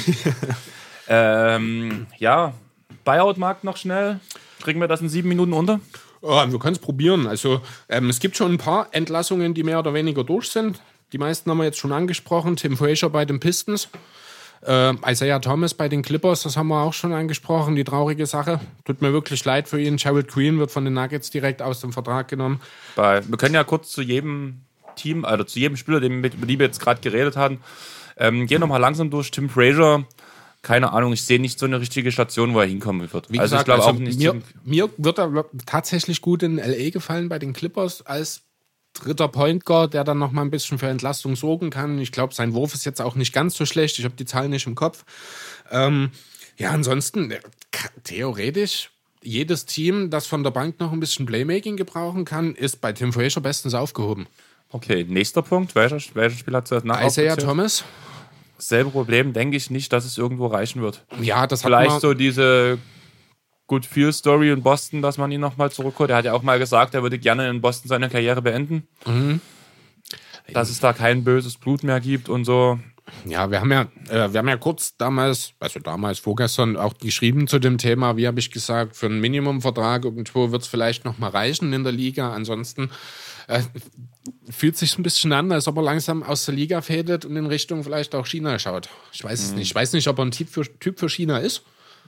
Aber wenn Jimmer Fredette dort offen, äh, offensiv alles, alle Lichter ausschießen kann, dann wird der Kerl dort die Liga dominieren. Okay. Könnte ich mir gut vorstellen, ob es wirklich dazu kommt, aber der Typ ist, der auch nach China geht, keine Ahnung. Glaube ich irgendwie nicht. Geld würde er auf jeden Fall eher dort als in der NBA machen. Ja, da gebe ich dir recht. Weiter? Ja, Jared Queen. Keine Ahnung, ob mit dem noch irgendwas zu, noch mal zu rechnen ist. Für einen Minimumvertrag kann ich mir bei Queen schon vorstellen, dass sich jedes Team ihn irgendwo reinholen wird. Ja, für einen Dreier pro Spiel und vielleicht auch noch mal den einen oder anderen vierfingerigen Dank ist oder er sicherlich noch gut. Oder ein ja, Stop auch mal einen defensiven Stop. Aber ja, wir reden hier wahrscheinlich von einer Rolle von sechs bis acht Minuten, die er einem Team noch bringen genau. kann. Ähm, ja. ja. aber wird ja, er wird ja nicht ohne Grund entlassen, muss man ja wirklich dazu sagen. Richtig. Also. Ja. Weiter geht's mit. Ja, ähm, dann habe ich erstmal hier Chandler Parsons. Da müssen wir, denke ich, nicht länger drüber reden. Hier geht es nur darum, dass die Hawks einen Roster-Spot machen müssen. Äh, ja, seine Karriere wird wahrscheinlich beendet sein. Dann haben wir noch zwei Namen von den Charlotte Hornets. Zum einen Marvin Williams, Power Forward, ehemaliger Number Two Pick. Wird ja in, bei den Bucks gehandelt. ja, soll schon genau mehr oder weniger durch sein. Da geht es nur noch darum, den Buyout zu finalisieren. Dann wird er zu den Bucks gehen. Äh, ja, finde ich ein bisschen unfair. Du kriegst halt nochmal einen Stretch-Vierer, der auch defensiv zumindest seinen Körper dagegen stellen kann, wenn auch die Mobilität fehlt. Ähm, und den jetzt nochmal den Bugs als Ergänzung hinzuzubringen, ja, guter Deal. Er wird nur ein paar Minuten spielen, weil die Frontcourt-Rotation natürlich relativ dick schon ist. Ja, aber das kannst du doch bei jedem Team sagen. Dass Coll Collison zu den Lakers geht, ist auch ein Kumpel dir. Es freut mich für die, also für, mich freut es nicht für die Lakers, aber ist halt auch so. Er ist, er ist ein Free Agent, die ähm, Hornets sparen dadurch Geld. Marvin Williams dann, hat danach die freie Entscheidung, wo er hingehen will. Ja, natürlich. Also ich meine das jetzt auch nicht unfair im Sinne von, ich finde das nicht gut, dass das passiert. Ich finde das unfair, dass jetzt das beste Team der Liga, und das sind die Bucks aktuell, jetzt nochmal eine wirklich, in meinen Augen, äh, ein für seine kleine Rolle signifikantes Upgrade bekommen. Genau. Also das, so sehe ich ihn wirklich. Auch wenn er natürlich nie seinem den Anspruch eines Second Round Picks äh, eines Second Overall Picks gerecht werden konnte. Der nächste Spieler bei den Hornets wird danach wahrscheinlich ja Michael Kidd Gilchrist sein, der in Dallas gehandelt wird. Genau, das wird voraussichtlich. Free D ohne Free? Ja, ist quasi ein D-Spieler. D-League-Spieler? Ja, so weit würde ich nicht gehen, aber auch er ist ein Second äh, Pick mal gewesen in Charlotte. Nie ansatzweise die Erwartungen erfüllt. Also in defensiv ist er überdurchschnittlich, muss man nicht drüber reden, aber offensiv ist er ein Minusfaktor einfach. Von daher weiß auch nicht genau, ob er den Mavs wirklich weiterhelfen kann. Müssen wir dann schauen. Vielleicht gibt es auch noch ein, zwei andere Teams, die sich hier noch mit äh, einschalten, weil sie noch ein bisschen Wing Defense brauchen. Mal schauen. Wir gehen direkt weiter mit. Ähm, ja, also das sind jetzt die, die so mehr oder weniger schon so gut wie ausgekauft sind aus ihren Verträgen. Dann habe ich im Internet mal noch ein bisschen geschaut und so ein paar Namen, von denen man wohl in den amerikanischen Medien erwartet, dass es zu einem Buyout kommen kann. Da steht jetzt hier ganz oben drauf. Also Voraussetzung war so ein bisschen dicker Vertrag bei schlechten, bei schlechten Team. Evan Turner steht jetzt hier ganz oben bei mir auf der Liste. Sehe ich persönlich nicht kommen. Einfach weil er der einzige Point Guard neben Dilo ist, der den, bei den Wolves noch spielt. Ja, weil man jetzt Jared Culver nicht unbedingt als Point, Point Guard zieht, ist auch wenn er das Shooting Guard. Genau, auch wenn er das äh, schon hier und da mal gemacht hat. Eigentlich ist er potenziell mehr zwei oder drei als ein reiner Flügelspieler, der aber eben zumindest Ballhandling und ein bisschen Playmaking-Skills mitbringt. Genau. Aber ich denke, für diese Saison äh, ist es vielleicht auch gar kein Fehler unbedingt, dann eventuell noch zu behalten. Macht keinen Unterschied, weil die Saison für die Timberwolves eh durch ist. Ja, Bismack Biambo habe ich dann noch hier stehen, wenn noch irgendjemand einen großen Sender für fünf Minuten unter, äh, unterm Korb braucht, dann Boston. eigenen. Boston beispielsweise. Clippers. Die Clippers wären vielleicht interessant, aber wie gesagt, wir reden hier von wirklich bloß ein paar Minuten. Ähm, wen haben wir Also noch? wir sind auf dem Buyout-Markt, also mehr kannst du eigentlich auch nicht erwarten auf dem Buyout. Na, würde ich jetzt so nicht sagen. Ich möchte an der Stelle direkt nochmal Ilyasova und Bellinelli nennen, die beide ihre 20 Minuten bei den Sixers damals bekommen haben und einen sehr, sehr entscheidenden Einfluss hatten. Dann dieses Jahr auf dem Buyout-Markt. Also so die Namen, die wirklich weiterhelfen, finde ich, kommen dieses Jahr nicht auf. Ähm, schauen weil irgendwie gefühlt sowohl der Osten als auch der Westen bis Platz 10 bis 12 um die Playoffs kämpfen. Ja, das stimmt natürlich. Es werden nicht so viele Leistungsträger rausgekauft wie in den letzten Jahren, wo schon entschieden ist, bei der Trade-Deadline, wer in die Playoffs kommt und wer nicht. Ja. Ähm, John Hansen wurde dann noch häufig genannt. Sehe ich jetzt auch nicht, weil die Pistons dann keinen Sender mehr haben. Ja, und auch so, John Hansen brauchst du auch nicht. Ah, John Hansen ist ein solider Backup-Sender. Point Guard. Point Guard, vielleicht nicht unbedingt, aber als Backup-Sender kann ich mir wirklich sehr gut vorstellen. Ähm, Matthew Della Vedova wird bei den Cavs genannt, glaube ich auch nicht dran. Das sehe ich als Das ist zu so sehr. eine, so eine Liebesgeschichte einfach Genau. zwischen Spieler und Team. Ähm, ja, Langston Galloway. Ich nenne jetzt einfach mal noch ein paar Namen. Wenn dir jemand auffällt, von dem du was sagen willst, dann haus einfach raus. Ähm, Alan Krabby, Tyler Johnson von den Suns, Reggie Jackson haben wir schon drüber gesprochen. Krabby wird, glaube ich, nicht rausgekauft. Ja, keine Ahnung. Also er hat, er spielt jetzt, also er ist jetzt bei den Timberwolves. Muss nicht rausgekauft werden. Ja, das ist so ein bisschen ja am Teague-Trade. ähnlich, ja, ähnliches Thema eigentlich wie Evan Turner. Es macht keinen Unterschied, weil für die Timberwolves es einfach um nichts mehr geht. Ähm, Courtney Lee bei den Mavs, der ja ein heißer Trade-Kandidat war, unter anderem auch äh, im Bezug auf Andre Iguodala ja häufig genannt wurde, einfach äh, um, das, um die finanziellen Sachen zu matchen. Ich weiß nicht, ob er noch einen positiven Einfluss auf ein Team haben kann. Seine Prime scheint jetzt schon ein paar Jahre her zu sein. Müsste man schauen, ob es hier wirklich ein Buyout gibt. Ja, und dann kann man nochmal so ungefähr 50 Prozent des Kaders der New York Knicks nennen. Bobby Portis, Tash Gibson, Alfred Payton, Ellington und Bullock wären jetzt die Spieler, die durch ihr Spacing durchaus noch äh, hilfreich sein können. Aber gerade Portis Gibson oder auch ein Alfred Payton äh, blockieren einfach Spielzeit für die jungen Spieler, wo man sich vorstellen kann, dass man einfach, um dann eben äh, die RJ Barretts, die Mitchell Robinsons oder auch den, die Frank Ni- Nilikinas der Knicks nochmal mehr Spielzeit und mehr Entwicklungsmöglichkeiten zu geben, kann ich mir vorstellen, dass da vielleicht nochmal was passiert. Ja, mal schauen. Das sind so die Namen, die hauptsächlich jetzt in den amerikanischen Medien als potenzielle Buyout-Kandidaten genannt wurden. Dann ist da immer in diesem Zusammenhang werden nochmal Spieler, die im Ausland spielen, nochmal mitgenannt. Die würde ich jetzt auch einfach mal nennen, der Vollständigkeit halber. Bogut ist immer ein Thema. Der Meist- kommt erst zurück, wenn Golden State wieder um die Meisterschaft spielt. Wahrscheinlich, genau. Also nächstes Jahr dann äh, Miles, Plum, Miles Plumley, der in, äh, in Perth, also in Australien spielt. Wird Jared keinen Unterschied machen. Würde ich so nicht sagen.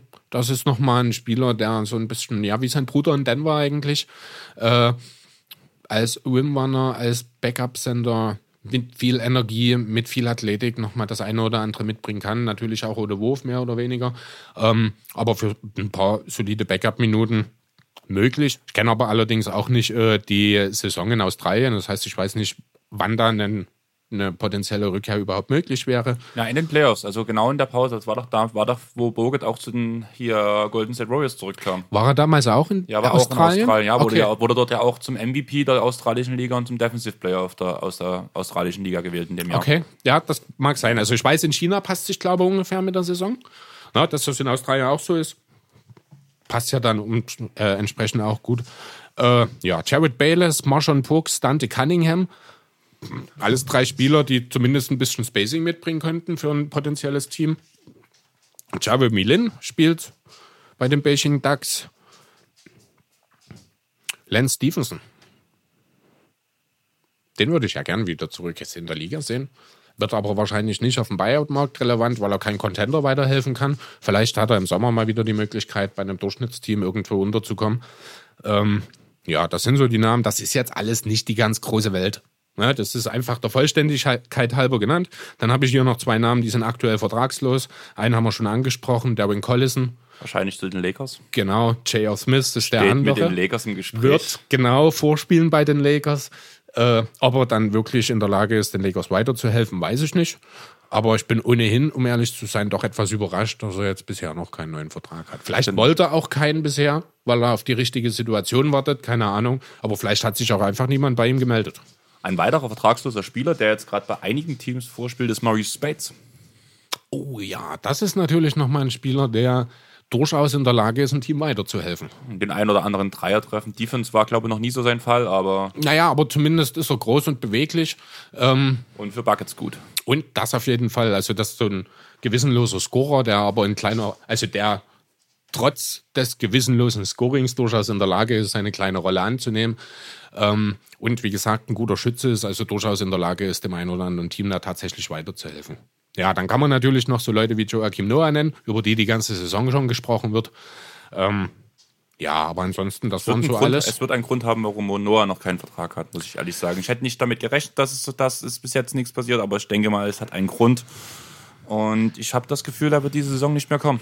Ich weiß nicht, aber er ist ja auch nicht mehr der Jüngste mittlerweile, oder? Ja, das sind halt diese Kombinationen. Das ist schwierig. Ja, wie, na gut, 34. Also wenn man. Da muss ein PJ Tucker mit 35, muss, muss 35 Minuten pro Spiel. Ja, das ist wohl wahr. Aber er ist halt, steht halt auch im Saft. Ja. Thema Saft. Bei uns ist der Saft langsam raus, würde ich sagen. Ja, das kann man so Du sagen. hast heute noch einen Termin. Wann geht das los, dein Treffen? In ein Stündchen ungefähr. Das heißt, wir essen jetzt wirklich noch zusammen Mittag. Können wir gerne tun. Dann gehen wir jetzt runter, während wir das ja alles abmoderieren, gehen mit Nero runter. Du holst zwei Döner. Okay. Ich gehe mit Nero die Strecke oder du gehst mit Nero. Wir können uns das ja ein bisschen, da kann der eine bestellen, da hast du noch ein bisschen Ja, mehr da- Freiraum. Genau, da kann ich draußen noch eine rauchen, wenn ich mit Nero eine kleine Runde gehe. Du hast das Essen. Ich hol das da hast Essen. uns allen geholfen. Okay, dann machen wir das direkt so und danach mischen wir ja alles auf. Du schreibst direkt einen Text, das Ding geht heute noch hoch, wenn alles gut läuft. Und ich versuche euch ein schönes Titelbild mit James Harden, ein bisschen Woodstock, ein bisschen ISO und mal gucken, wie es am Ende noch aussieht. Ich habe schon ein paar Bilder im Kopf, die ich, Ich eigentlich bin- wunderschön finde. Ich bin gespannt. Ich hoffe nur, dass man das dann auf diesem kleinen Bild schon sieht. Und Nero fängt schon an zu featuren, weil man muss ehrlich sagen, Nero ist jetzt seit. Na gut, Nero, es sind bloß vier bis fünf Stunden, wo du jetzt nicht auf Toilette warst. Also, Nero hat eine Pioniersblase. Ja, anscheinend schon. Das ist genauso wie der Papa, wenn der auflegt. Nun gut, also ich würde sagen, wir beenden die Sache jetzt. Wir haben es relativ rundrum gebracht. Wir haben mal wieder überzogen, aber hey, So ist können das wir halt. wollen wir demnächst anfangen, wenn wir bei zweieinhalb Stunden sind, erst sagen, wir haben überzogen? Bietet sich vielleicht an. als jede Folge zu sagen, wir haben überzogen. Aber nun gut, Nero sagt euch auch immer Tschüss oder hat Chris gerade Tschüss gesagt Ja. und wir beenden die Sache jetzt. Wir wünschen euch eine schöne Woche. Im Normalfall hören wir uns dann nächstes Wochenende wieder und macht's gut. Ciao. Thank